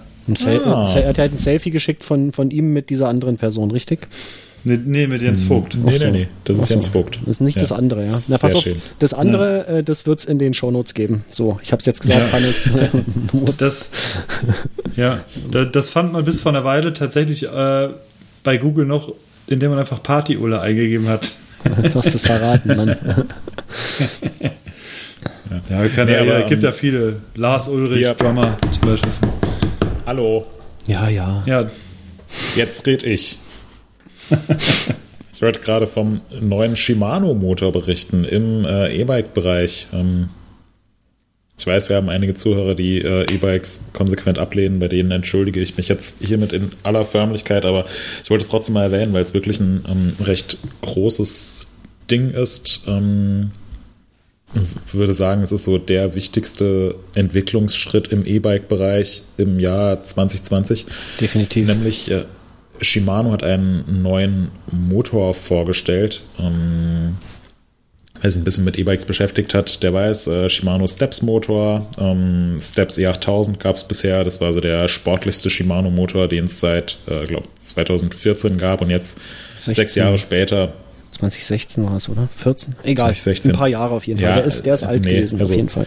Markus, ich habe hier den Artikel vor mir, Ja. da steht eindeutig drin, 2014 Alles klar, präsentierte nee, Shimano sein Steps Motorsystem Okay. und ich wollte es jetzt extra so klingen lassen, als ob ich das wirklich so aus dem Gedächtnis weiß. Deswegen Ah, okay. habe ich gesagt, ich glaube 2014 war Okay. es, sechs Jahre ist es ja. alles klar. Äh, 2014 war es. Ich habe es aber nachschauen müssen. ähm, ja, und jetzt hat äh, Shimano jedenfalls den äh, Nachfolger ähm, präsentiert. Mm, Der ist, äh, nennt sich EP8, nicht mehr E8000, sondern EP8. Äh, Steps ist auch weggefallen. Jetzt wurde irgendwie ähm, so ein paar Verwerfungen in ähm, einer Tabellenkalkulation von Microsoft äh, geführt, mhm. von dem, was ich gehört habe. Ähm, und der EP8, der ist ein bisschen kleiner, ein bisschen leichter, 200 ähm, Gramm, äh, leistet 15 Newtonmeter mehr, ähm, Gewicht Achso, habe ich ja gerade gesagt, 200 Gramm leichter, ähm, soll super leise sein, ähm, soll sich oberhalb der 25 km/h super natürlich anfühlen. Oh, jetzt schaue ich hier gerade auf meinen parallelen iPad-Bildschirm und bei der Tour de France haben sie sich auf die Schnauze gelegt. Ja. Tour de France. Da, ja, Tour de France. Da ähm, macht oh, oh, oh, oh, oh. Ja, da macht einer so diesen typischen, diesen typischen Schlüsselbein-Move. Kennt ihr das? So Arm, hast, du einen Live, hast du einen Livestream nebenbei laufen? Ja, ohne Ton. Ah, alles ja. gut. Ja, auf dem äh, iPad. Markus, kann ich dir auch empfehlen. Du hast ja. doch bestimmt sowas neben deinen 17 Bildschirmen. Nee, tatsächlich ähm, nicht, weil es keinen Platz mehr auf dem Schreibtisch. Nicht? Oh. Ja. Ähm, ja, auf jeden Fall der neue äh, Shimano EP8-Motor ist einfach kleiner, leichter, leiser. Äh, der Widerstand oberhalb dieser 25 km/h Grenze, der soll extrem gering sein. Ähm, wieso ist das relevant? Man, man will auch im E-Bike-Bereich nicht, dass man so ein total digitales Fahren hat, dass man äh, bis 25 km/h einfach einen krassen Motor hat und dann macht er schlagartig, hört er auf und setzt dann schlagartig wieder ein, sondern man will ein äh, relativ natürliches Fahrgefühl. Ähm, deswegen ist das äh, durchaus eine Innovation. Ähm, der Motor, der hat, die, hat dieselben ähm, Montagepunkte, auch wenn er kompakter im Baumaß ist, aber ist prinzipiell mussten da jetzt die Fahrradhersteller ihre Modelle nicht großartig umstellen. Trotzdem war es natürlich ein sehr gern gesehener Anlass ähm, für viele Fahrradhersteller, dass sie, dass sie einfach sagen, ja, wir warten bis zum Launch vom neuen Shimano-Motor und ähm, stellen dann jetzt auch unsere neuen Modelle vor. Und ähm, deswegen ging es in der letzten Woche im E-Bike-Bereich ziemlich ab. Also ähm, am, am, vergangenen Montag war das Embargo und vor allem am Montag, dann aber auch an den Tagen danach, haben, hat praktisch jeder E-Bike-Hersteller ein neues Modell eben mit Shimano EP8-Motor vorgestellt. Ähm, ich bin es noch nicht gefahren. Ich denke, es ist aber eine positive Entwicklung. Ähm, ich bin selbst kein, kein riesiger E-Bike-Fan, aber ähm, finde es jetzt an sich auch nicht verwerflich und finde da eigentlich jede Entwicklung, die zu einem cooleren, positiveren, besseren Fahrgefühl wird, ähm, ja, insgesamt positiv. Ähm, wer sich über die neuen Modelle informieren will oder auch über den neuen Motor informieren will, ähm, der schaut einfach äh, auf EMTB News vorbei. Da sind alle neuen Modelle aufgelistet, getestet, äh, coole Fotos und so weiter, äh, schöne Eindrücke. Und ähm, ja, es ist, es ist halt einfach ein ein relativ großes Ding. Es ist wie die äh, neue GeForce-Grafikkarte, die jetzt vorgestellt worden ist, oder das äh, neue, neue iPhone oder Tony so. Tony Hawk. Ja, äh, Tony Hawk. Tony Hawks Pro Skater 1 und 2. Hannes, hast du es? Ja, klar hat Natürlich. das. Natürlich hat er das. Ja. Ich trage es gerade noch ein. Ich habe es nämlich gerade vergessen einzutragen. es ist schon äh, ja. Tony Hawks Pro Skater 1, wo man als erstes Level durch diese Lagerhalle fährt, oder? Richtig. Ja. Ja, mit Motorhead Ace of Spades. Unter anderem, aber auch äh, zum Beispiel von Goldfinger ist, äh, wie heißt es nochmal? Heißt es Superman? Ähm, ja, ich oh glaube Gott, schon. Sämtliche Leute. Ja, ich glaube Superman. Ich ja. weiß noch, also diese ganzen alten Klassiker, Blink ja, 182 und. Oh. Geil. Ich weiß ja. noch, als ich damals und die Demo von Tony Hawk's Pro Skater 1 in meine, was war es denn, PlayStation, ja, wahrscheinlich PlayStation 1 geschoben ja. habe und das erste Mal mit Motorhead auf dem Boxen mhm. durch diese Lagerhalle gefahren bin und wirklich überhaupt gar keine Ahnung vom Skateboarden hatte, fand ich dieses Spiel so geil. Ähm, deswegen ja. muss ich mir das jetzt. Ähm, Gibt es das, gibt's das auch für die Xbox? Ich denke schon. Ich habe jetzt noch PlayStation 4, war jetzt für mich interessant. Ich denke aber schon. Und PC, ja. glaube ich. Also auch für Markus über Steam vielleicht was. Ein Controller hat er ja jetzt. So Spiele spiele ich ja nicht. Also das. Äh, ja, also Markus würde nur Tony Hawk's Pro Skater ne? spielen, wenn man, wenn man beim Kickflip äh, auf der Quarterpipe sein Scharfschützengewehr zucken ja, könnte und genau. von hinten abmessert. Ist denn ja. Weiß nämlich Bescheid. ja, ja, sonst ist es kein Puzzlespiel. Ja, genau. ja, auch oh, vielleicht lade ich mir das gleich runter. Ja, ja, ich sag Warte, da, ich sag die, gleich warte, bis die Aufnahme fertig ist, sonst fängt dein, Ich, fängt ja, dein Audio wieder an zu knacksern. ich habe hier eine 100 Millionen Leitung. Ja, nur 100 Millionen. Also, sehr geil, was es alles in, in Mainz so gibt. 11 Millionen. Ja. Okay, ne, aber so viel zum kleinen äh, äh, E-Bike-Exkurs. Ähm, ja, Lass uns das nächste Thema für die nächste Ausgabe nehmen, glaube ich. Weil wir, was wäre das nächste Thema? Na, wir, eins hätten Das wir noch, glaube ich, gehabt, ein kleines, genau. Habe ich längst Ähm, rausgelöscht.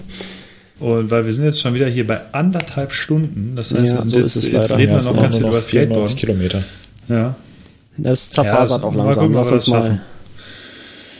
Ja, also, genau. Haben wir eine Frage an die Hörerinnen und Hörer? Äh, insofern haben wir das schon abgehandelt, denn wir haben ja, wie gesagt, ein sehr, sehr tolles Gewinnspiel für euch. Wenn ihr das jetzt nicht mitbekommen habt und zufällig, warum auch immer, jetzt erst einschaltet in den Podcast, dann müsst ihr nochmal zurückskippen, denn es gibt etwas ganz Tolles zu gewinnen diesmal und die Infos dazu gibt es natürlich auch in den Show Notes, aber nicht alle Informationen. Das heißt, die Leute sollen natürlich auch reinhören, um zu wissen, was sie tun sollen. Das Ganze gibt ein, es nur hier ein drin. bisschen einfacher, machen wir euch das. Ähm, geht, äh, springt auf die Kapitelmarke, ähm, die irgendwas mit Gewinnspiel zu tun hat. Und dann könnt ihr das einfach nochmal ganz in Ruhe hören. Genau, in dem Fall nochmal danke an SRAM für diesen coolen Gewinn. Und wir sind gespannt, wen es erwischt. Ja, ich bin auch gespannt auf die coolen Bilder, die da hoffentlich kommen werden. genau. Okay, äh, was kommt denn jetzt? Schaut, was ich gekauft habe, heißt es immer, ne? genau. Habt ihr euch was ja. gekauft? Hannes, fang mal an. Ja, ich habe mir ein Playstation-Spiel gekauft. Das heißt Tony Hawk's Pro Skater 1 und 2. Ich habe mir das tatsächlich, ich habe vor drei, vier Tagen dann die Reviews gelesen und dann flatterte es durch Instagram und ich glaube, ich habe sogar eine Werbung auf MTB News gesehen dafür.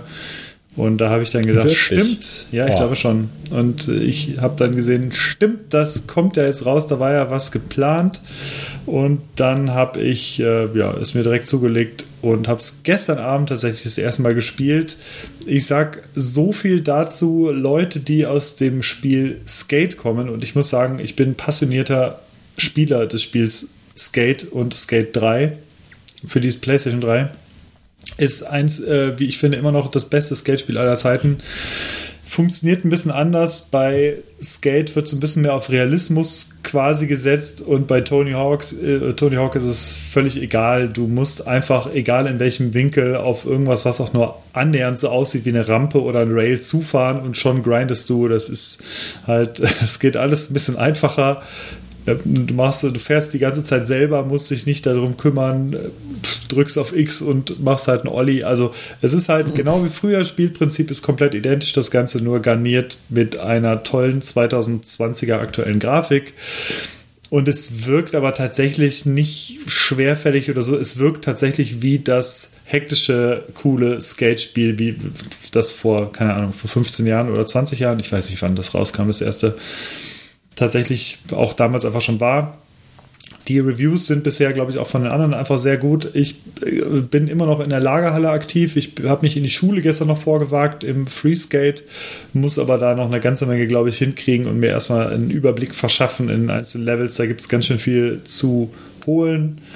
Aber ich fürchte, es wird die nächsten Abende durchaus relativ häufig gezockt werden. Das ist Nummer eins. Dann habe ich mir noch zwei kleine Spiegel gekauft. Und die werde ich für ein paar Fotoshootings demnächst nutzen. Da habe ich mit einer Bekannten letztens auch Fotos gemacht. Da haben wir so einen Spiegel mit verwendet bei so einem Porträt und irgendwie war es eine ganz coole Sache. Und deswegen habe ich mir noch so bei Ikea, bei, vor ein paar Tagen bei Ikea, ich mir zwei kleine Spiegel gekauft und werde die für Fotogeschichten demnächst auch irgendwie verwenden. Mal gucken, ob das was wird. Und zu guter Letzt habe ich letztens unseren guten Freund Markus angehauen und habe ihn nochmal gefragt, sag mal, wie hieß denn nochmal dieser Akkustaubsauger, den du dir letztens zugelegt hast von Bosch? Denn ich verfüge ja auch über einen Bosch-Akku und ein entsprechendes Ladegerät. Nur über diesen Staubsauger halt nicht. Und da unsere auch letztens die Biege gemacht hat, musste ein neuer her. Und deswegen habe ich mir noch einen Bosch-Akkustaubsauger zugelegt für, ich glaube, nur dank noch eines Gutscheins im TUM für, ich glaube, 44 Euro oder 49 Euro. Und bisher tut es der sehr gut. Ja, der ist in Ordnung. Ja, und das war's von mir von der Neuerwerbung. Na, sehr geil. Moritz, hast du denn heute ausnahmsweise mal was? Ähm, ja, ich habe mir äh, Schuhe gekauft fürs Rennrad. Das erste Mal, dass ich mir Klickpedalschuhe zugelegt habe. Ähm, bisher ähm, habe ich das zwar ein paar Mal ausprobiert, aber äh, noch nie ausführlich gemacht. Aber jetzt ist es an der Zeit. Wenn ich hier ähm, über fünf Stunden im Schnitt 250 Watt treten muss, dann geht das nicht ohne Klickschuhe. Ähm, beziehungsweise Gravel-Schuhe. Ich habe jetzt gelernt, dass es einen essentiellen Unterschied zwischen Klickpedalschuhen und Gravel-Bike-Schuhen und Cross-Country-Schuhen gibt. Welchen? Ähm, Deswegen Ah, ja. habe ich mir Gravel-Schuhe. Hm? Echt, ja? Was ist denn der Unterschied? Also Ja. was, was? Ähm, also der Unterschied zwischen ich, oh, ich frage doch nicht solche Sachen. Es ist schlimm genug, Nee, dass ich- es einen Unterschied Nee, gibt. ich fahre ich halt, der, ich, ich fahre halt ein paar Schuhe äh, für drei verschiedene Radarten und äh, also auch Klickwider-Schuhe und das äh, funktioniert halt einfach. Also da deswegen, also ich, ich weiß, dass es diese Ja, so- Unterschiede gibt, geben soll, aber so es ist für mich ist das relativ irrelevant. Ähm, und Ja, es, es gibt einen also Unterschied zwischen Rennradschuhen und ähm, Cross-Country oder Gravel-Schuhen ist ja relativ klar. Also ähm, vor allem mh, äh, Klickpedal oder das Klicksystem und Rennradschuhe müssen einfach weiß sein und weiße Schuhe am Gravelbike finde ich ein bisschen, äh, bisschen Quatsch. Ja. Dann sind die bald hellbraun. Ähm, und zwischen Gravel-Schuhen und ähm, und Cross-Country-Schuhen neben dem äh, obligatorischen Preisaufschlag, weil Gravel gerade voll in ist, Genau. ähm, gibt es wohl in der Sohle ein paar Unterschiede, dass man mit Gravel-Schuhen angeblich, ich habe das mal nachgelesen und dachte mir so, ja, okay, also hat sich irgendeine Marketingabteilung richtig Gedanken gemacht. Ähm, nee, und jetzt äh, habe ich einfach zwei Schuhe hier, die kann man wahrscheinlich auch auf dem ähm, könnte man auch auf dem Cross-Country-Rad ganz gut einsetzen. Ähm, einmal von Giro, einmal von Physik oder FI Semikolon ZI mit einem komischen Dach drüber K, wie auch immer man diese Marke ausspricht. Ähm, ich sage jetzt aber mal Physik. Ähm, das sind einmal die äh, X4 Terra Power Strap heißen die und einmal von Giro die Privateer Lace. Ähm, die haben jetzt beide keine keine wahnsinnig steife Sohle, glaube äh, 6 von 10, also schon noch so ein bisschen biegsam, nicht ultra steif, aber jetzt auch nicht so super labberig, sind nicht allzu dick, ähm, sehen ganz schick aus, haben eine leicht profilierte Sohle, wenn ich mal an einem äh, Crossrennen teilnehme und da mein Rad über die Schulter schmeiße und durch so einen Sandkasten rennen muss, dann ist das bestimmt ganz praktisch. Ähm, ja, und die werde ich jetzt mal ausprobieren, haben beide auch nicht die Welt gekostet. Ähm, seine Pakete habe ich eben noch von der Post abgeholt. Die Physik, die bevorzuge ich, glaube ich, hatte aber noch nicht äh, die passende Größe. Jetzt habe ich sie in der passenden Größe eben bekommen. Und das ist meine neue Werbung. ähm, die, was fährst denn du für ein Pedalsystem? Shimano oder?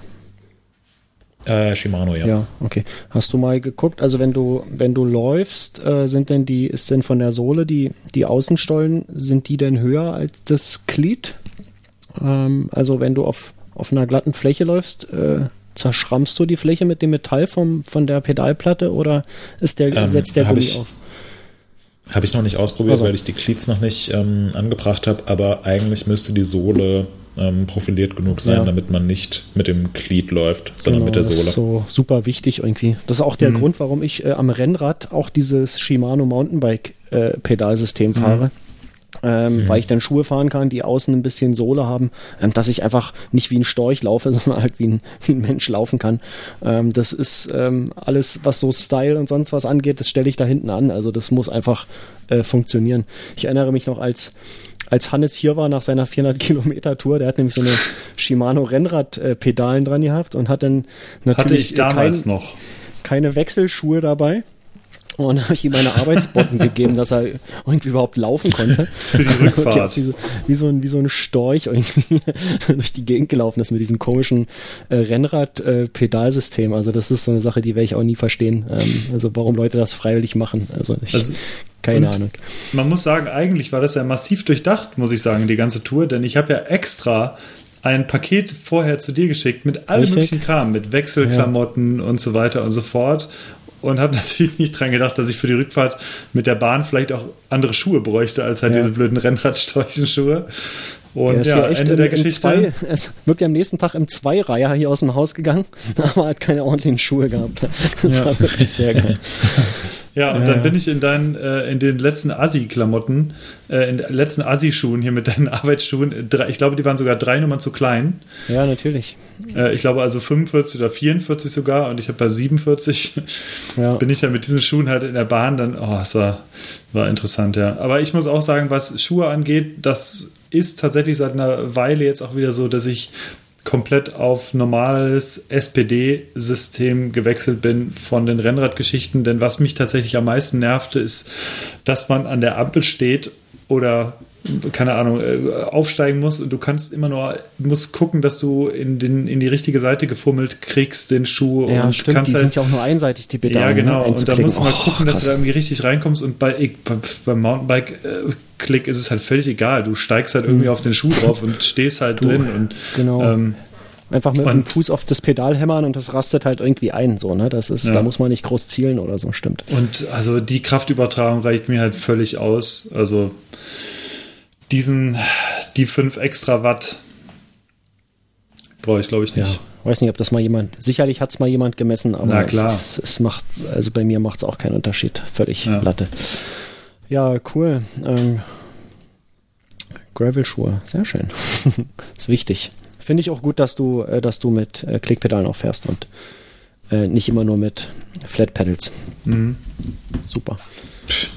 Was soll das denn heißen? Nö, naja, Können uns du ja gerne ja mal treffen zum Duell, Markus. Ja, können Hier. wir auch gerne ja? mal machen. Ähm, Ja, wann? Wann hast du Zeit? äh, machen wir mal ein richtig schönes, äh, fahren wir mal was. Ähm, Ein richtig Ja. schönes. War nicht zu früh.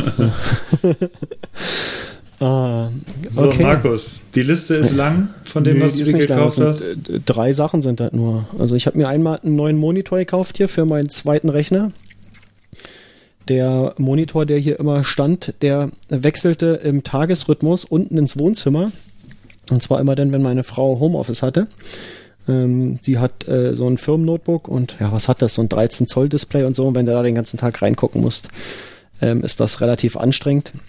Und dann habe ich ihr mal meinen äh, 27 Zoller gegeben, der hier stand. Und äh, musste den immer runtertragen, aber abends, wenn ich mal zocken wollte, musste ich den wieder hochtragen und wieder anschließen. Und dann habe ich gesagt, okay, das geht so nicht. Ähm, ich muss mir eine neue Glotze kaufen hier für den PC und ähm, das habe ich gemacht. Und das ist so ein, oh, der ist so groß, der hat 32 Zoll. Das ist so ein 4K-Monitor. und ähm, ja, was, was ich sehr, äh, sehr, sehr gut fand oder finde immer noch, dass äh, der Monitor ähm, von den Farben, wie er sie darstellt, äh, kommt so ungefähr an das ran, was die modernen äh, Macs haben mit diesem P3-Farbprofil. Also der hat auch einen, einen deutlich erweiterten Umfang an Farben, den der darstellen kann. Ähm, das ist super cool. Der, wenn ich den neben den Mac hier stelle das, äh, und so ein Foto so ein, äh, von, von rechts nach links rüberschiebe, das sieht fast äh, gleich aus. Also das ist, äh, ist ziemlich gut. Ähm, bin ich bis jetzt sehr zufrieden damit. Einzig, das Einzige, was nervt, ist, dass der ein externes Netzteil hat, äh, was irgendwie hier dumm auf dem Tisch rumliegt und nicht schön aussieht. Das werde ich mir wohl irgendwie auch nochmal mit einer mit einer Metallklammer oder so unter, unter den Schreibtisch schrauben, dass das wegkommt. Ähm, das mag ich nicht daran. Ansonsten ist der super. Man kann ihn leider nicht auf Hochkant drehen. Das ist so ein Ding, was ich bei dem anderen Monitor mal ganz cool fand, wenn man mal jetzt irgendwie äh, längere Sachen liest. Ähm, dann ist natürlich ein Hochkant-Bildschirm äh, angenehmer dafür, aber ähm, das ist Meckern Für auf Insta-Stories nutzt du den doch nur. genau. Vollscreen Insta-Story auf 32 Zoll. äh, genau. So, das zweite ist eine Sache, die ich jetzt seit ungefähr einem Jahr, äh, über die ich ungefähr ein Jahr lang nachgedacht habe. Und ähm, ich hatte mir gesagt, wenn ich, äh, wenn ich in zwölf Monaten äh, das immer noch möchte, dann kaufe ich es mir. Ähm, ist halt so ein Ding, was man sich nicht mal eben so anschafft, aber ähm, ich habe mir jetzt eine äh, Bandsäge für die Werkstatt gekauft. Ne? Äh, eine Bandsäge, äh, die ja die größtmögliche für die für die Deckenhöhe in der Werkstatt. Ähm, da habe ich jetzt noch so knapp 10 Zentimeter Platz nach oben. Und ähm, ja, das ist, ist ein äh, sehr, sehr geiles Teil. Ähm, die, die ist mit Absicht ein bisschen größer äh, dimensioniert, äh, weil ich ja irgendwann dann auch mal die Walnussbohlen aufschneiden möchte, die ich äh, gerade aktuell noch trockne. Ich hatte das vor ein paar Episoden erwähnt. Ähm, die haben jetzt den Sommer schon hinterm Schuppen gelegen und äh, ein bisschen Feuchtigkeit verloren. Ähm, jetzt sind es wahrscheinlich nur noch drei, vier Jahre und dann kann ich, äh, kann ich endlich loslegen, ja. Und äh, die Bandsäge, die schafft äh, 30 Zentimeter, hat die Durchlass. Ähm, das, ist, das ist schon ganz schön gut und ähm, die macht einen sehr, sehr guten Eindruck. Bin super zufrieden, habe sie jetzt seit einer Woche knapp, ähm, habe aber schon eine ganze Menge damit rum experimentiert. Ja. Tolles Ding. Und äh, zuletzt habe ich mir noch am letzten Freitag spontan drei Flaschen äh, Gin gekauft. Und zwar den Grumsina. Ich weiß nicht, ob ich den irgendwann schon mal erwähnt habe. Nee, Das schick ist ein um. Gin. Hast äh, du ein drei Flaschen? eigentlich äh, eigentlich äh, hatte ich das gar nicht geplant, aber wir waren zufällig am Freitag in der Brennerei, wo der hergestellt wird. Und äh, neben Whisky und Likören machen die da eben diesen Gin. Und das ist äh, eine Gin-Sorte, die äh, meine Frau und ich beide relativ weit oben auf unseren äh, Lieblingsgins haben. Sonst haben wir ein, ein bisschen verschiedenen Geschmack. Also ähm, trinken meist verschiedene Gins beide. Aber bei dem äh, können wir uns darauf einigen, dass der sehr, sehr gut ist. Und ähm, ja, nachdem ich da ein paar Sachen verkostet hatte in der Brennerei und lecker gegessen hatte und alles, ähm, habe ich da einfach noch gesagt, komm, gib mir, gib mir drei Flaschen davon, die waren nur noch zwei Euro preiswerter als im Online-Versand. Und äh, so hat das nicht so wehgetan. Ähm, ganz toll. Und jetzt haben wir die hier und äh, die erste Flasche ist natürlich schon offen. Sehr cool. Okay, und das war es auch schon äh, von meinen Neuerwerben. Erwerbungen. Schwieriges Wort. Okay, ähm, weiter geht's. Letzte, vorletzte Sektion, die Empfehlungen. Hat jemand von euch was mitgebracht zum Empfehlen? Ja. Ja, super. Und zwar, ähm, ich bin momentan oder mittlerweile durchaus Fan von YouTube-Empfehlungen, denn gerade wenn man sich in erster Linie so mit Actionsport oder so, es ist relativ viel Actionsport, was dann hier so irgendwie durchläuft, beschäftigt. Ähm, es ist bei mir, bei mir so ein ganz, ganz interessanter Mix aus Actionsport und Comedy meistens und da findet man doch, also viel amerikanisches Zeug und da findet man immer einen ganz guten Mix und da ist mir tatsächlich ein Video aus dem Kajaksport dann über den Weg gelaufen und es hat kein, es hat einen etwas sperrigen Titel, der heißt, es ist ein Zitat und zwar About as narrow, committing and epic as it ever gets. El Rio Claro. Und ähm, der, ich glaube, es ist auch ein Red Bull Athlet, Dane Jackson, fährt mit ein paar Kumpels den, äh, den äh, El Rio Claro oder den Rio Claro in, ich glaube, in Chile, äh, in Chile, genau, in Molina ist er entlang und es sieht so unfassbar geil aus, muss man mal einfach so sagen. Denn sie schreiben auch drin, und das stimmt absolut, the, the Rio Claro is a river that you can only truly appreciate its, uh, its glory Uh, that you can uh, that you can only truly appreciate its glory and many sections are only possible to access by kayaking it. Und das ist so, das Ding ist halt Geil. super schmal, super tief drin, das heißt, du guckst hoch und es sind halt 10 bis teilweise 50 Meter lang ist einfach nur Fels oben, das heißt, das Ja. Ding ähm, zieht sich halt unten wirklich durch. Du kommst da niemals im Leben runter, außer du seilst dich halt ab oder fährst halt wirklich ans Ende oder an den Anfang und äh, fährst mit dem Kajak halt runter. Es ist kristallklares Wasser. Äh, ihr müsst echt mal reinschauen. Es ist der Hammer. Mega. Oh, das will ich auf jeden Fall ähm, gucken. Das sind halt sieben Minuten und du guckst einfach nur zu. Du genießt einfach nur, wie sie die einfach langfahren, genießt diese Landschaft. Die fahren teilweise komplett irre Sektionen runter. Das heißt, du musst auch ein verdammt guter Kajakfahrer sein, um da lang zu kommen.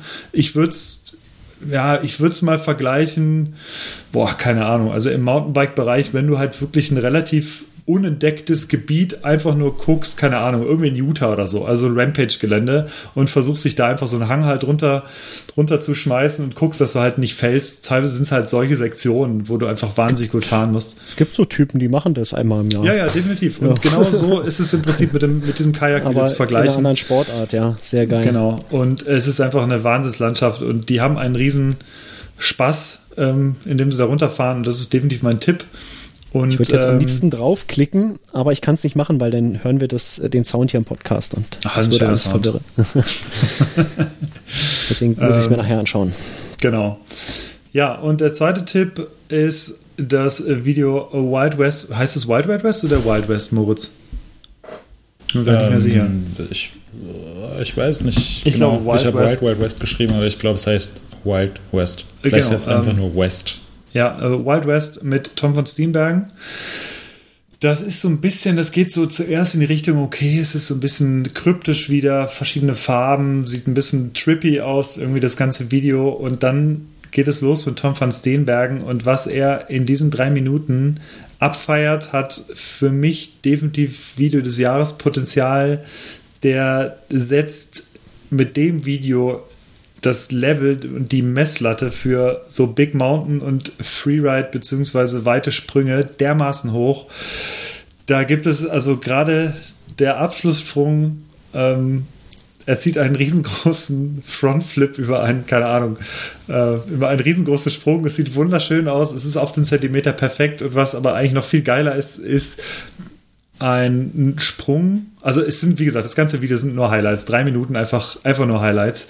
Und eine richtig geile Sache ist noch, da springt er einen riesengroßen Table und er landet halt irgendwo, ich weiß nicht, wie viele Meter werden das sein, die er zu weit geflogen ist? Ich würde fast sagen 15 Meter vielleicht. Äh, er hat selber gesagt, er ja, ist 28 Meter, er ist 28 Meter weit geflogen, sagte er. Ähm, und der Sprung ist aber halt, glaube ich, keine Ahnung, halt nur 15 Meter lang oder so. Also er ist halt einfach viel zu weit gesprungen und steht das Ding aber auch. Und äh, ja, also riesengroße Empfehlung. Äh, super geiler Clip. Das sind meine beiden Empfehlungen. Ja, der Empfehlung würde ich mich einfach mal anschließen. Das äh, Wild West Video von Tom Van Steenbergen, echt krass.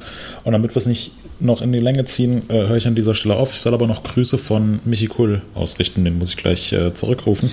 Der hatte mich auch gerade angerufen in Abwesenheit. Wirklich? ja. ja. Also auf jeden Fall Grüße. Ja, wir sind, wir sind gefragt. Ja. Grüße. Ja, ja ihr könnt Markus, ja, hast du eine Empfehlung? Ihr könnt ja gleich, gleich zurückrufen. Ähm, wir haben es ja mhm. gleich geschafft. Ich habe zwei Empfehlungen. Ähm, die eine ist eine iOS-App, die lautet Egg Timer App. Die habe ich seit oh, der äh, 2012, 2011, 2012 äh, hat mir die mein damaliger äh, Bürokollege Paul Heyer, keine Ahnung, vielleicht hört er uns auch hier zu, empfohlen. Ähm, das ist eine App, da äh, die berechnet einem die Zeit ähm, äh, die man braucht, um ein Ei perfekt zu kochen. Äh, man kann dort verschiedene Parameter einstellen. Ähm, die Größe des Eis, äh, mit welcher Temperatur packt man es ins Wasser, also kommt es aus dem Kühlschrank oder nicht. Ähm, auf welcher Höhe über Meeresspiegel befindet man sich, äh, wie möchte man das Ei haben, also festgekocht oder weich gekocht oder irgendwas dazwischen. Und wenn man das alles eingestellt hat, äh, bekommst du eine Zeit angezeigt. Ähm, kannst direkt einen Timer stellen in der App oder übernimmst die halt für den anderen Timer, wenn du jetzt eine Eieruhr oder sowas hast. Und ähm, diese App funktioniert perfekt. Also die macht äh, genau das, was sie sagt und das, also seit ich die nutze, seit diesen ähm, äh, acht, neun Jahren, ähm, gab es nicht eine Situation, in der diese App mal irgendwie was Falsches rausgeworfen hat. Also wirklich äh, perfekt. Kann ich, kann ich empfehlen. Die ist, glaube mhm. ich, jetzt länger nicht gepflegt worden. Ich weiß gar nicht, ob es die überhaupt noch zu kaufen gibt. Ähm, würde aber denken schon. Ähm, aber auf aktuellen Telefonen hat die oben und unten so einen schwarzen Balken, weil die einfach noch für die alten äh, Bildschirmseitenverhältnisse gemacht ist und zum Beispiel für das iPhone X nicht angepasst ist. Aber sie funktioniert. Ähm, das ist eine Empfehlung, die ist großartig. Die zweite Empfehlung ist eine eine Browser-Extension, die von mir geschrieben wurde. Die gibt es für Chrome und für Firefox in den äh, jeweiligen Extension Stores. Ähm, ist natürlich kostenlos. Ähm, Extension Directories wäre vielleicht das äh, bessere Wort. Und zwar heißt die Strava Helper. Strava Helper. Die äh, macht ein paar Sachen auf der Strava Website. Ähm, das hat damals angefangen damit, ähm, dass ich gerne allen Leuten ein Like geben möchte für ihre Aktivitäten bei Strava, weil das auch für mich äh, in einer anderen Richtung immer eine Motivation ist, wenn ich sehe, dass, dass Leute meine, meine Aktivitäten da mit Kudos versehen. Ähm, habe ich immer so diesen Ansporn gehabt, das allen Leuten auch zurückzugeben. Ähm, und habe mir dann immer mein Strava, meine Einstiegsseite, zeigt mir immer die ersten 100 Aktivitäten an. Das ist das Maximale, was man per Bookmark ähm, sich anzeigen lassen kann. Und ähm, dann hatte ich irgendwann angefangen in der Browserkonsole mit JavaScript äh, den allen automatisiert so ein Kudos zu geben. Und dann dachte ich, naja, wenn ich das in der Browserkonsole kann, dann kann ich das auch einfach als Extension schreiben. Ähm, gesagt, getan, äh, habe mir für den Firefox ähm, das schnell gebaut und ähm, das dann auch gleich, nachdem es gut funktioniert hat, submitted in das, äh, in das Add-on Directory. Und dann ähm, ja, hat sich das irgendwann weiterentwickelt. Dann habe ich mir noch einen Link zu VeloViewer eingebaut. Also das macht diese Extension dann, da, dass ich nicht immer über die Bookmarks gehen muss, sondern kann direkt von Strava zum VeloViewer gehen. Ähm, dann habe ich irgendwann angefangen, diese Challenges, die immer mit reingerendert werden in, zwischen die Aktivitäten. Ne? Also jemand hat jetzt hier ein Gran Fondo gemacht oder jemand nimmt an diesem und jenem teil. Das hat mich halt immer mega genervt. Ähm, und dann habe ich angefangen, äh, das einzubauen in die Extension. Kann man ein Häkchen setzen äh, wenn man die Dinger nicht haben möchte und dann werden die einfach direkt entfernt. Die gibt es dann nicht mehr in dem Feed. Dann sind nur noch Aktivitäten drin. Wo macht Oder man das Häkchen? Äh, in den Extension-Einstellungen, da musst du mal äh, wahrscheinlich auf das Icon klicken von dem Strava-Helper und dann gibt es irgendwo Options oder ich weiß nicht, wie es beim, du nutzt ja Chrome, ich weiß nicht, wie es da heißt aus dem Kopf. Ich ja, kann es dir nachher Ich finde immer die Icons nicht von den ganzen Extensions. Ähm, ja, und die kann, die nimmt noch haufenweise andere Sachen raus, irgendwelches Zeug, was Strava dir verkaufen will, immer so zwischendrin, was einfach den, den Flow stört auf dem Dashboard. Ähm, und ja, so ganz viele äh, visuelle Tweaks. Und äh, damit ist die Strava-Website ähm, ganz gut nutzbar. Hier so Swift-Aktivitäten und so, das blende ich auch aus. Das hat damit zu suchen, äh, äh, meiner Meinung nach. Das sollen die Leute woanders hochladen, nicht bei Strava. Da geht es ums Draußenfahren, vor allen Dingen im Winter. Und äh, die werden bei mir auch ausgeblendet. Die bekommen keine, keine Kudos zum Beispiel äh, von mir. Und ja, die ist, äh, die ist ganz beliebt. Das hatten irgendwie ein paar tausend Installationen schon. Und es kommen immer mehr dazu. Ähm, hin und wieder gibt es auch Leute, die sagen, hier funktioniert irgendwas nicht richtig und dann äh, bemühe ich mich auch, ähm, dann die Bugs zu fixen, beziehungsweise die Wünsche umzusetzen. Äh, immer nur so, wie es meine Zeit erlaubt. Das ist halt auch so ein Freizeitprojekt, aber äh, könnt ihr euch mal angucken, wenn ihr mit Firefox oder Chrome oder mit irgendeinem Chrome-kompatiblen Browser, also das kann auch ein Opera oder ein Vivaldi oder ein, ein Brave oder sonst was sein, das funktioniert dort überall, ist über den, über die Chrome Extension Directory verfügbar. Ähm, ist auch in den Shownotes verlinkt, könnt ihr direkt draufklicken. Ähm, könnt ihr dann sofort installieren. Ähm, ja, viel Spaß damit. Und das war's schon, äh, was ich zu empfehlen hatte. Und damit sind wir fast durch, Leute. Ähm, lass uns mal darüber reden, wie das Bier geschmeckt hat. Äh, Hannes, du fängst wie immer an. Also, das Kalanda Glatsch ist ein, ich sag mal, ein unkompliziertes Bier. Ja? Das Kalanda Glatsch ist ein sehr unkompliziertes Bier aus den Bündner Bergen. Ähm, man schmeckt die Reinheit der Bündner, der Bündner, des Bündner Wassers. Und äh, es ist äh, ja, es ist kein extrem spektakuläres Bier. Es ist aber ein nettes Feierabendbier, was man gerne mal hin und wieder trinken sollte. Es ist ein sehr leckeres Bier und ich denke, ich werde es mir sicherlich noch einmal zulegen irgendwann, oder? Und deswegen, äh, ja, also ich kann es empfehlen. Es ist, ja, cool. äh, wie gesagt, es ist kein ultra hoffenbetontes Bier oder irgendwie super krass craft-bierig. Es ist halt einfach ein ähm, entspanntes, entspanntes helles und ja. äh, ich glaube, es ist ein helles. Ja. ja. Und ja, und ist ein erwartet man ja auch quasi äh, Unauffälligkeit schon, ist ja. Äh, genau, also es ist ein entspanntes, ja. unauffälliges, leckeres Bier. Ja. Mhm, cool. Moritz, und dein Wein? Hast du, hast du die Flasche leer? Ja, war super. Ich habe gerade schockiert festgestellt, dass wir seit einer Stunde 51 aufnehmen. Ach, ich weiß nicht, ob irgendjemand überhaupt noch hört, wie hier die Bewertung des Biers ist. Ähm, falls ja, dann äh, schreibt das Codewort Banane in die Kommentare, um äh, eine Kappe und ein T-Shirt von SRAM zu gewinnen. Sehr gut. ähm, dein Wein war gut, ja. die Flasche Wein war gut. Ja. Ja, okay. Bewertet, ist, äh, bewertet den Podcast mit Banane. Sehr gut. Ähm, mein helles, mein Pfefferhell hat nichts mit Pfeffer zu tun im Geschmack. Ich glaube, das ist nur der Name. Das ist ein, äh, ein ganz normales helles, äh, malzig, äh, wenig, wenig hopfig, ähm, Kohlensäure auf jeden Fall vorhanden, ähm, schmeckt okay. Ist jetzt aber auch nicht so der, der totale Burner. Ähm, kann man trinken. Ich habe es mir nicht selbst gekauft, ich habe es geschenkt bekommen. Ähm, deswegen ähm, sage ich hier nichts weiter, aber es wäre jetzt sicherlich nicht mein favorisiertes Bier. Gut. Ja. Wir sind da durch. haben wir alles durch. Würde ich sagen. Punkt. Punkt. Dann äh, hören wir uns in zwei Wochen, würde ich sagen. Ich ähm, werde das Ding hier zum Freitag fertig schneiden und dann ähm, gucken wir mal. Bin gespannt, äh, was wir fürs äh, Gewinnspiel, äh, für die beiden Gewinnspiele, äh, was da für Antworten Genau, kommen. Ähm, da freue ich mich drauf, denn äh, das in der nächsten Episode auswerten zu können. Okay. Absolut. Gut. Macht's gut. Euch noch einen Hab alles erledigt. So, ich Ah, bin schön, raus. dass wir jetzt da noch einen Abschluss haben. Ah, gut. Euch noch einen wunderschönen Nachmittag. Gut, Viel. Spaß bei Tony Hawk's Pro Skater und beim neuen Monitor und bei der Tour de France. Jo, So ist es. ebenso. Prost! In dem Sinne, bis in zwei Wochen. pip.